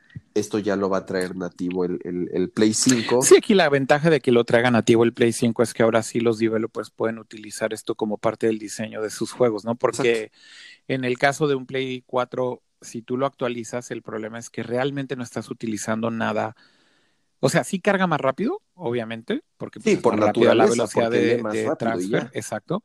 Pero en realidad, con el tema de que los, las nuevas generaciones de consolas traigan SSD nativo, en el caso de los nuevos Xbox o de uno de los nuevos Xbox y del nuevo PlayStation 5, eh, lo que significa que sea nativo es que el developer realmente sí puede aprovechar que traigas SSD por default para hacer ciertas cosas a nivel de desarrollo del juego que saquen realmente ventaja de cosas que no se podían hacer antes por temas de loading. Eh, o sea, esencialmente yo creo que el problema más grande que tenía un developer cuando estás hablando de un juego es que tienes que cargar todo del disco duro a memoria y eso es un proceso que es muy lento cuando tienes un disco duro normal, mecánico. Eh, si esto lo tienes ya, digamos, estandarizado, yo creo que podrías hacer, por ejemplo, niveles que sean sumamente grandes, un nivel de un juego específicamente, que sea extremadamente grande y que básicamente no tiene loading time. Eh, pero esto ya sería que el programador lo haga como tal pensando en que todo mundo está en la misma base, ¿no? Este, y pues que eso antes no se podía hacer con un, con un Play 4, ¿no? Este, porque pues era un upgrade, digamos, opcional, ¿no? Exacto. Entonces, parece, quiero pensar que ahora sí esa meta de 4K nativo, 60 cuadros por segundo, ya sea una experiencia constante, ajá, que eso es algo Sin que, duda. Que, nadie lo ha podido, bueno, que, que, la generación actual no, no, no lo hace bien o sin estar bajando de resolución las texturas o metiendo resoluciones dinámicas o cosas así extrañas, sino que ya mantenerlo eh, nativo el 100% del tiempo. Este... Pues por lo menos que el hardware te lo dé, ¿no? Pero al final recaerá en el developer, ¿no? Sí, exactamente, ¿no? Y eh, bueno, independientemente del poder de la consola, que era algo evidente, se habló también del control de algunas tecnologías nuevas que va a tener el, el DualShock siguiente, eh, en donde ya va a traer eh, un motor o un, no sé cómo llamarle, un, hardware Taptic, Taptic Engine, que es como el que tiene el iPhone para que sientas eh, un feedback, una vibración, no tal cual como hoy en día eh, tiene el DualShock, que es un motorcito que da vueltas, ajá, sino que es una vibración o un feedback mucho más preciso y mucho más enfocado en diferentes puntos del control. Fíjate que ha habido como muchas interpretaciones, yo creo, del post original en japonés y tal vez eso ha hecho que haya como interpretaciones distintas, ¿no? Mucha gente lo comparaba tal vez con el HD Rumble del, del, Switch, pero en realidad cuando ves las traducciones, digamos, más precisas, creo yo, la mejor forma de traducir esto, de hecho, es que eh, los triggers, ¿no? Los triggers del control que pues supongo que se llamará DualShock 5, si le van a llamar PlayStation 5 no vería por qué no, es más, creo que ya es el nombre oficial. Eh, eh, básicamente lo que dicen es que los triggers R2 y L2 van a poder tener resistencia. Más bien, los developers, los developers le van a poder programar resistencia a los triggers. Es decir, que vas a poder tener como una tensión extra, ¿no? O sea, tiene un mecanismo que de cierta forma no tiene mucho que ver con vibración como tal, no tiene que ver tanto, Pero yo, lo, yo lo vi como dos cosas diferentes. Una cosa era la vibración y otra cosa eran los triggers. De acuerdo. O sea, sí tiene un tema, o sea, básicamente sí menciona la parte del haptic feedback que, decías que dicen en el quote tal cual es broader range of feedback, ¿no? O sea, como mejor nivel de feedback, ¿no? De, de lo que es haptic. Eso es simplemente vibración. Esa parte sí suena tal cual como al HD Rumble del Switch, ¿no? Yo creo que es algo muy parecido, o sea, como una versión mejorada de eso. Pero lo otro, literal, es que los programadores van a poderle agregar resistencia a los triggers y eso significa que debe tener una especie de motor o mecanismo físico que literal hace que los triggers tengan o mayor resistencia o menor resistencia, que tal vez se sientan más duros o menos duros. Y pues eso supongo podrá ser útil para cierto tipo de mecánicas o gameplay en los juegos, ¿no? Este... imagina un Call of Duty que dependiendo del arma que tengas, sea más duro o más suave presionar el gatillo.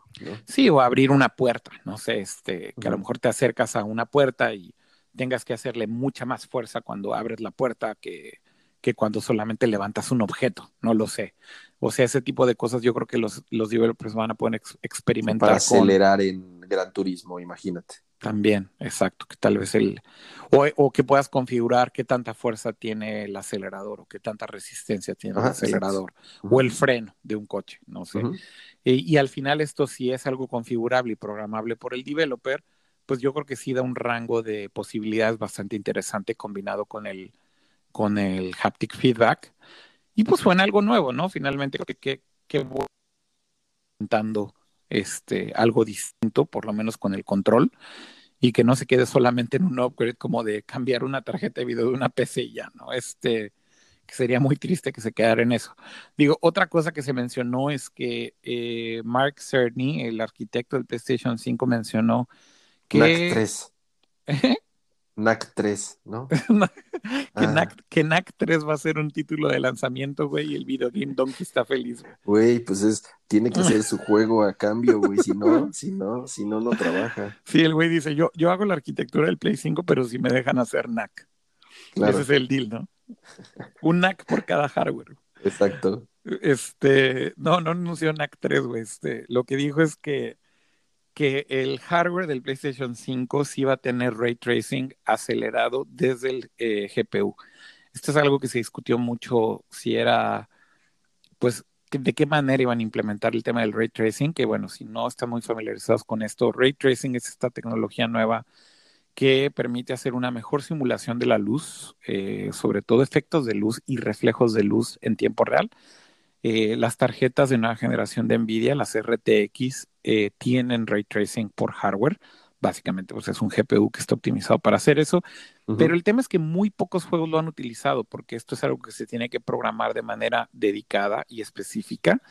Eh, por ejemplo, en Battlefield, en la última versión, pues hay un parche que agrega efectos de ray tracing y sí, sí se ve muy bien y la verdad es que pues, cuando lo ves te puedes dar cuenta que es algo nuevo, que es algo bastante cool, pero sinceramente a mí se me hace como una especie de, eso, de ese tipo de features, güey, que, que ya, o sea, no, no creo que agreguen tanto, por lo menos en este momento, en el tipo de juegos que jugamos. Eh, O sea, y que además, y que además le, le pega durísimo al, performance. sí, sí, sí, e, es, es, un tema en lo que para hacer experimental eh, lo activas en el juego y dices, ah, órale, sí se ve padre, pero le pierdo 40 frames, güey. Mejor. Sí, yo, yo, yo, yo, compré hace poco una RTX, compré una 2080 Super y estoy jugando, bueno, estuve jugando el, de Control, el de Remedy. ¿Y tiene ray este, tracing? Tiene ray tracing, se, ve, se ve espectacular, pero pierdo, haz de cuenta, mi performance baja de 130, 140 eh, frames por segundo a 60.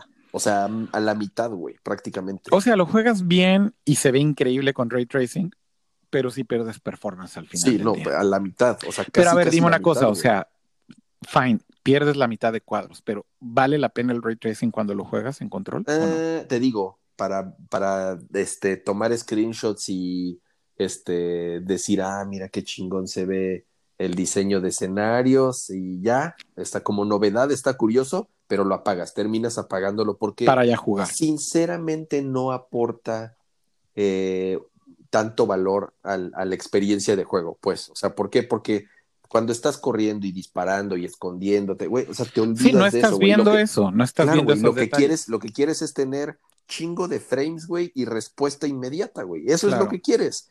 Y entonces, hoy en día, por lo menos con el hardware que se tiene en PC, y estoy hablando de PC, güey, que son unas tarjetas, que pesan 4 kilos, güey, y que valen mil dólares, este, apenas dan, eh, creo yo que una consola de él, o sea, a pesar de tener un hardware dedicado, a juego, eh, no, no, no, lo, no, no lo va a dar, vas a ver. Bueno, o, realmente lo va a dar a un cierto nivel, yo creo, ¿no? o sea, al final lo único que confirmaron es que va a tener ray tracing acelerado desde el GPU, lo cual creo que es una buena noticia porque quiere decir que pues el GPU está diseñado para hacerlo eh, y quiere decir que pues es, vaya, se va a poder hacer hasta un cierto nivel. ¿Con qué tanto nivel de procesamiento? No lo sabemos. Evidentemente no creo que sea con el mismo nivel de procesamiento que una RTX que vale mil dólares. Este, pues es una consola que al final va a tener que venderse a precio de consola, sea cual sea el precio con el que vaya a lanzar PlayStation, no creo que vaya a ser más de pues el rango normal de, precio de una ¿no? consola. 499, pues, yo creo. Yo diría que sí, que entre 400 y 600. No, o sea, yo también le apuesto a 500, o sea, 499 creo que es el precio correcto, pensando también en que va a traer SSD y que un SSD al final del día pues es un poco más caro. Yo sí creo que va a ser este 4.99 también. Pero bueno, eh, tendrá esto, ¿no? Tendrá ray tracing. Ahora que dijiste lo de control, lo quiero probar. Tengo una 270, pero una 270 mobile. Eh, ya me dieron ganas de jugar control mejor en PC y verlo con ray tracing, a ver qué tal se ve.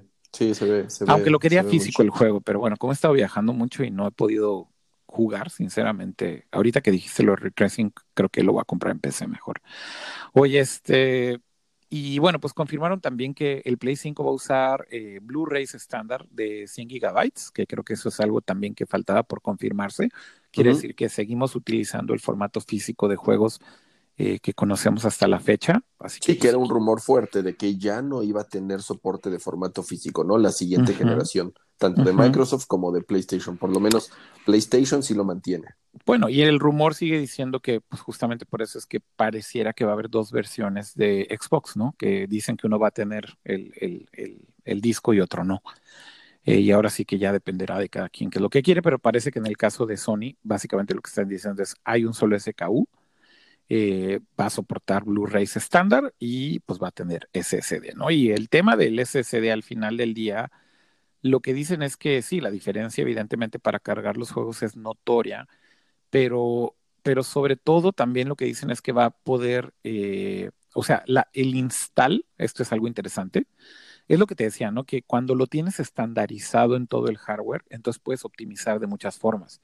Y una de estas optimizaciones que, que no mencioné es que por ejemplo, un install o la instalación de un juego va a poder tomar mucho menos espacio porque básicamente como eh, tú sabes, tienes que instalar mandatoriamente típicamente un juego cuando lo pones la primera vez. Sin embargo, ahora un developer podría decir, a ver, güey, no tengo que hacer la instalación completa del juego, simplemente instalo una parte del juego en el SSD al principio para que empiece a jugar más rápido y luego on the fly vas pudiendo, digamos que, agregar esas instalaciones mucho más rápido, ¿no? Este, Es de nuevo ese tipo de optimización a lo que digo que siento yo que si le sacan el jugo, yo creo que la experiencia de juego en general va a ser mucho mejor, ¿no? Este, por ahí se habló también de que pues sí va a tener una interfaz totalmente rediseñada, el PlayStation 5, que dicen que eh, la experiencia va a estar mucho más enfocada en, las parte, en la parte social, ¿no? Eh, que el home screen como tal del Play 5 vas a tener como eh, la opción de, no sé, ir, por ejemplo, al modo multijugador de un juego desde el home del, PlayStation, o sea, no tienes que abrir el juego y luego abrir el menú de multiplayer y como que está muy enfocado en que tengas opciones más rápidas de bootear el juego, ir a donde quieres. Eh, y hablan también mucho como de esta experiencia social, que yo creo que tiene mucho que ver con lo que van a hacer con Microsoft y con Azure.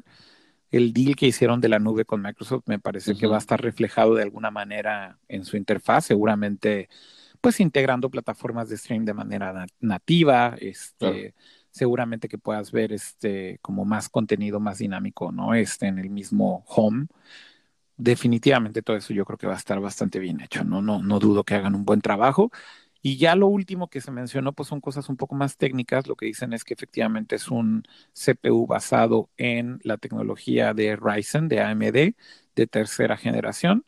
Un custom GPU basado también en AMD, eh, en la tecnología de Radeon Navi, que pues es una, eh, eh, pues digamos que un roadmap que ya existe del lado de los procesadores de AMD y de los GPUs de AMD y básicamente simplemente son optimizados. Soportará 3D audio, así tal cual lo mencionaron como entre comillas, soportará esto pues es teórico, pero se supone que va a soportar este juegos en 8K Este, ok. Este, y digo, pues yo creo que eso es algo que Sony tiene que hacer porque al final del día también venden teles y pues ya las teles 8K pues, ya se empiezan a vender. Sí. Pero pues básicamente lo que dicen es que más bien en la, en la práctica lo, lo, más interesante será que soporte 4K 120 cuadros, ¿no? Este, o sea, pues, yo creo que realmente lo que la gran mayoría de la gente va a disfrutar es 4K 120 y pues eh, evidentemente también algo que es súper buena noticia es que será 100% yo no, retro. Yo, no, yo, no, sé si de 4K 120, eh, insisto, ni las GPUs de última generación dan... yo, creo que sí, porque acuérdate que, insisto, como es optimizado, a lo mejor no te lo va a dar al mismo nivel de calidad que una tarjeta de mil dólares en ultra, güey, pero yo creo que sí te lo va a dar a un cierto nivel. O sea, pero es que ni, pero es que ni esa tarjeta te da 120 cuadros en 4K, güey. Pero porque no está optimizado, güey. O sea, porque el developer tampoco le va a gastar tanto tiempo, güey, a optimizar, güey, para un segmento de la población que es el 2% de la base instalada de sus consumidores, güey, que tienen esa tarjeta, güey. Pues en fin, Cama, ¿qué te digo? Yo creo que habrá que ver y habrá que esperar a ver cómo optimizan todo esto para la consola y, y a lo mejor le sacan el jugo, a lo mejor no, ¿no? Pues sí, eh, no falta mucho, es el próximo año, creo que antes de lo que muchos eh, esperábamos. Y la cosa es saber si hasta E3 empezaremos a ver ya juegos bien corriendo en PlayStation 5 o será un poquito antes, pero pues ahí cerramos con PlayStation, yo creo. Sí, yo creo que sí. Ya hablamos lo que teníamos que hablar del Play 5 y le seguiremos la pista a Sony estos meses a ver qué más presentan. Oye, y pues eh, otra cosa interesante que creo que podríamos comentar rápido de videojuegos esta semana es Apple Arcade. Fíjate que sigue muy activo el servicio. Eh, hemos hablado mucho de este servicio de suscripción de Apple, que creo que está dando mucho a qué hablar porque definitivamente sigo pensando que están haciendo un gran trabajo. No solamente de la curación de los juegos, porque recordemos que este es un servicio que Apple está curando manualmente. Tú no, no puedes simplemente hacer un juego y ponerlo en Apple Arcade, no es como funciona. Básicamente Apple escoge los juegos que van en Apple Arcade y hacen un deal directamente con el developer. Y bueno, es un servicio de suscripción que además funciona en todos tus dispositivos de Apple. Si tienes Apple TV, Mac, iPad, iPhone, funciona en todo. Puedes conectar tu control de PlayStation o de Xbox y jugar eh, juegos eh, básicamente calidad consola en estos devices y además se sincroniza el avance que tienes de los juegos y bueno, pues mucha gente todavía está apenas cumpliendo su mes gratis, porque no lleva ni un mes de lanzamiento del servicio y había una promoción para que lo probaras gratis y sigan sacando juegos, Cama. ¿Cómo ves?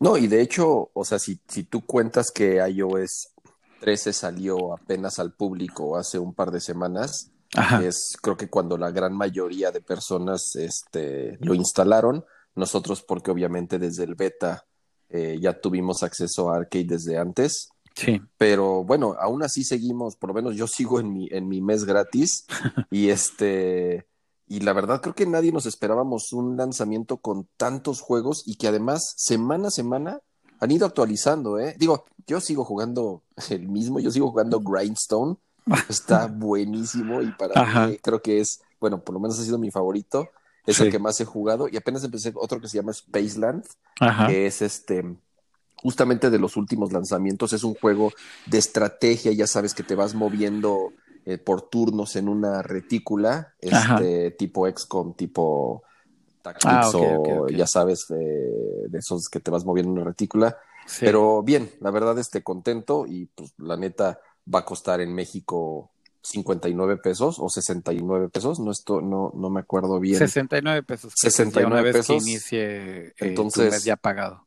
Este creo que es un no-brainer para, para seguir pagando la, mensualidad. Sí, yo desde que inicié mi mes gratis eh, empecé a jugar también algunos del que jugué y acabé. Luego, luego fue Sayonara Wild Hearts. Ah, sí, también ya lo acabé igual. Buenísimo, güey. qué, qué, buen juego. Este, la verdad es que me tenía feliz. Lo jugué con control. Eh, lo traté de jugar con touch y luego ya le conecté el, el no, yo sí, sufrí, yo sí sufrí con touch. No se juega tan bien con touch, la verdad. No, no, la verdad no. Este, con control se juega increíble. La verdad ya no le conecté control. Y pues lo, lo, lo, jugué con el, con el DualShock y me encantó, güey. No le he dado la segunda vuelta, ves que puedes volverlo a jugar este completo.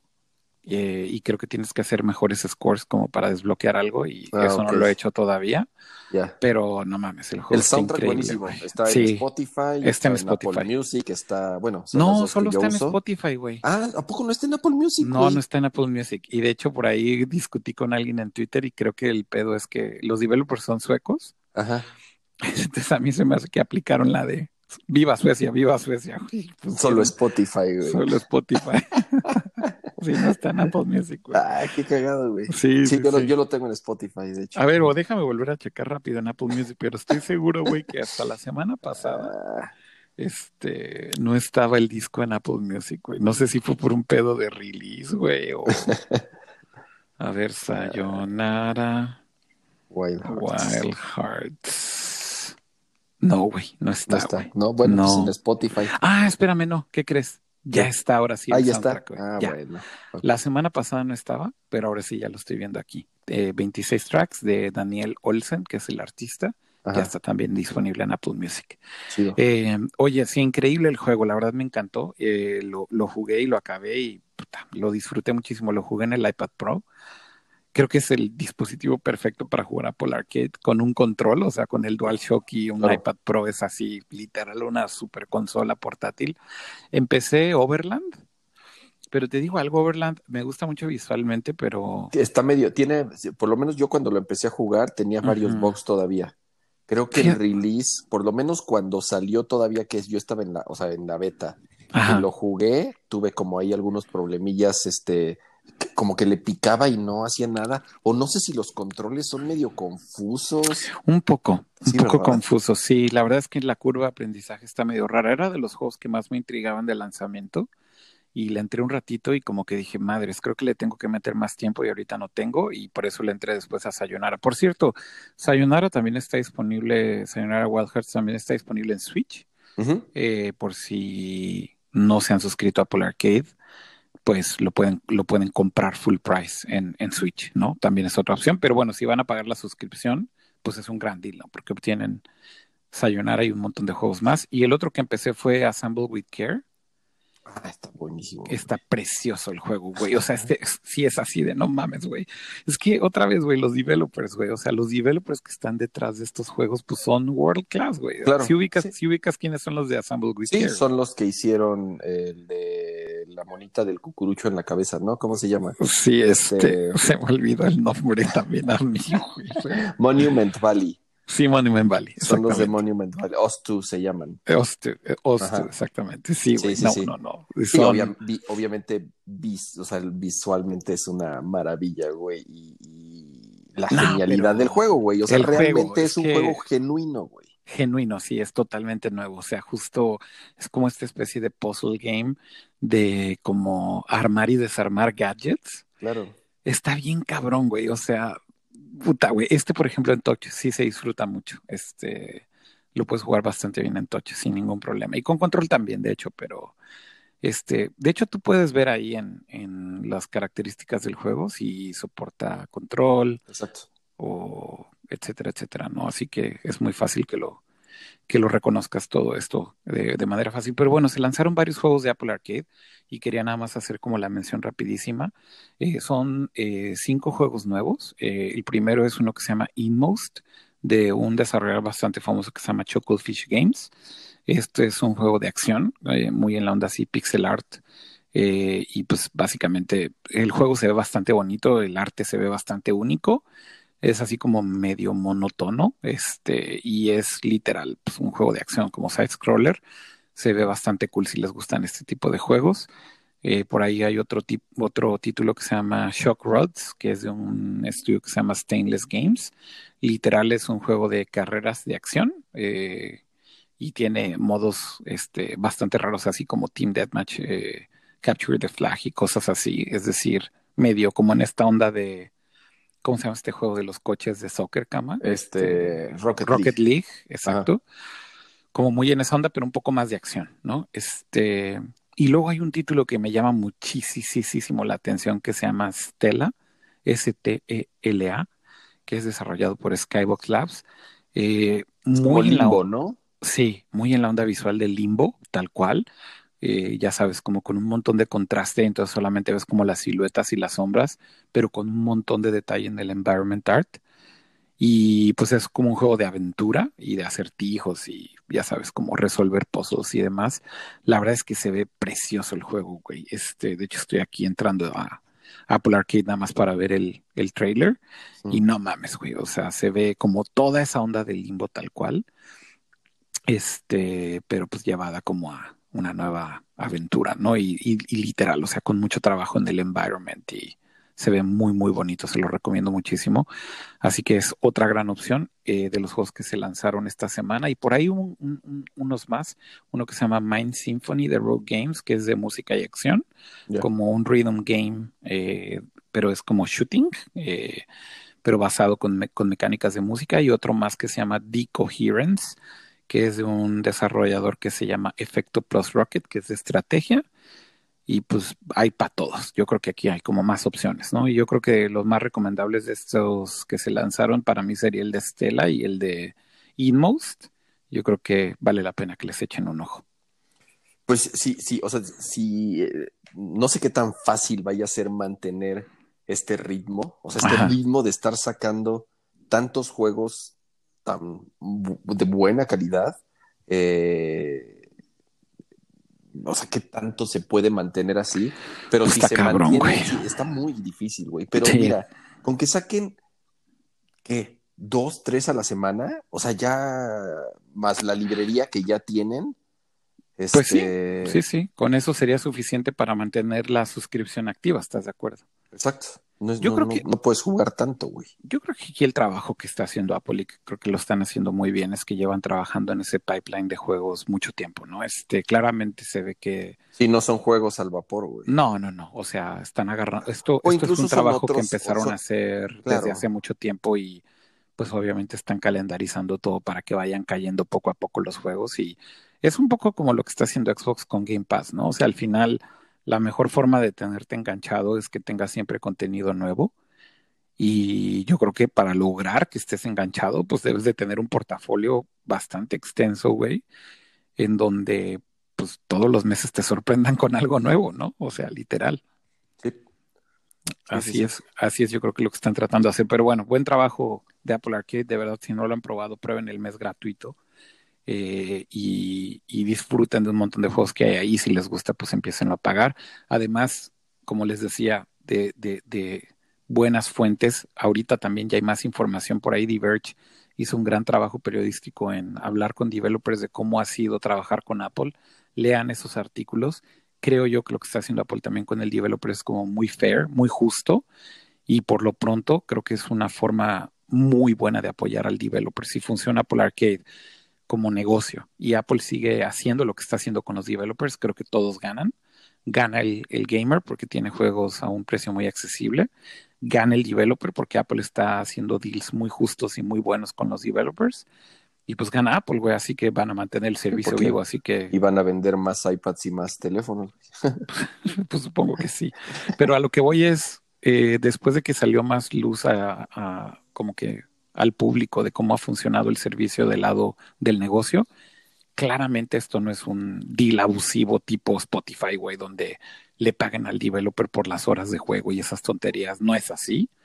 Lo que está haciendo Apple creo que está bastante interesante y los developers que han hablado ahí medio, pues medios de record, porque obviamente tienen contratos firmados y NDAs y demás.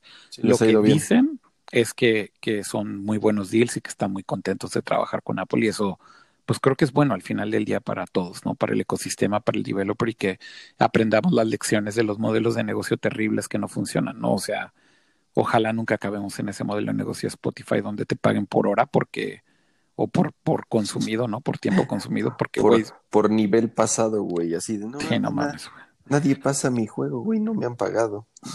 Me tocaron 10 centavos de dólar, güey, porque solamente pasaron el primer nivel, imagínate, güey. Sí, no es así. Este, y creo que eso es bueno decirlo también, ¿no? Para los que tengan dudas de, de esto, es algo bueno saber que se está haciendo bien. Y ojalá dure así mucho tiempo. Pero bueno, pues yo creo que con esto llegamos al final, cama, de este episodio. Eh, dejamos muchos temas de fuera. Hablaremos, yo creo que en la próxima emisión de temas que dejamos fuera. Muchas noticias de Facebook de Libra. Eh, por ahí eh, eh, cosas que debimos de haber hablado de Mario Kart y su lanzamiento en mobile que ha sido muy accidentado. evidentemente la próxima semana hablaremos de todo el evento de Google y los Pixel que se presentarán. Así que hay cosas todavía que dejamos ahí en el tintero, pero las retomamos la próxima semana, si te parece bien. Sí, me parece bien. El tema de Blizzard y Apple y Microsoft y Hollywood y toda esta, la NBA con, con todo este tema que está sucediendo ahorita Con, con, con, China y qué tantos se están involucrando en la toma de decisiones de estas empresas. Entonces, eh, muchas no se han, no han dado una postura oficial al respecto. Entonces, vamos a esperar todavía estos próximos días a ver cómo, cómo se va eh, limpiando esto y desenvolviendo todo para ya poder tener un panorama más claro y platicarlo en el próximo show. Buenísimo, hagamos eso. Y hay por ahí unas apps también de las que deberíamos de hablar, de esta nueva app de Instagram que se llama Threads, chequenla, este, montones de cosas. Así que eh, no se pierdan el próximo episodio, seguramente lo grabaremos hacia finales de la próxima semana. En audio también va a ser, yo creo. Sí, seguramente en audio, porque seguimos viajando, entonces eh, lo ideal es que siga saliendo y que sigamos hablando. Seguramente verán esto publicado primero en todas sus plataformas favoritas de podcasting, en donde además les agradecemos muchísimo, muchísimo que se suscriban. Eh, vamos muy bien en iTunes y seguimos ahí rankeando en el top de tecnología de iTunes en México, de Apple Podcasts en México, así que ayúdenos suscribiéndose ahí para que sigamos en el top. Eh, también en Spotify suscríbanse. Y en unos días, si no es que horas, tal vez puedo arreglar también el tener la versión en YouTube, editando los audios y poniendo la versión en YouTube, aunque sea solo audio, pero bueno, para quien lo quiera escuchar en YouTube también, ahí lo pondré. Pero pues yo creo que con eso llegamos al final, Cama, y nos escuchamos en la próxima, ¿no? Muchas gracias a todos, gracias a Pato que se tuvo que ir un poquito antes, pero nos dio mucho gusto saludarlo y tenerlo acá. Y nos vemos en la próxima, ¿no, Cama? Sí, eh, nos escuchamos en la próxima y recuerden suscribirse, calificarnos, recomendarnos con sus amigos si les gusta el show y gracias por andar por acá. Adiós. Muy bien, Cama, gracias. Que estés bien. Nos vemos. Igual. bye. bye.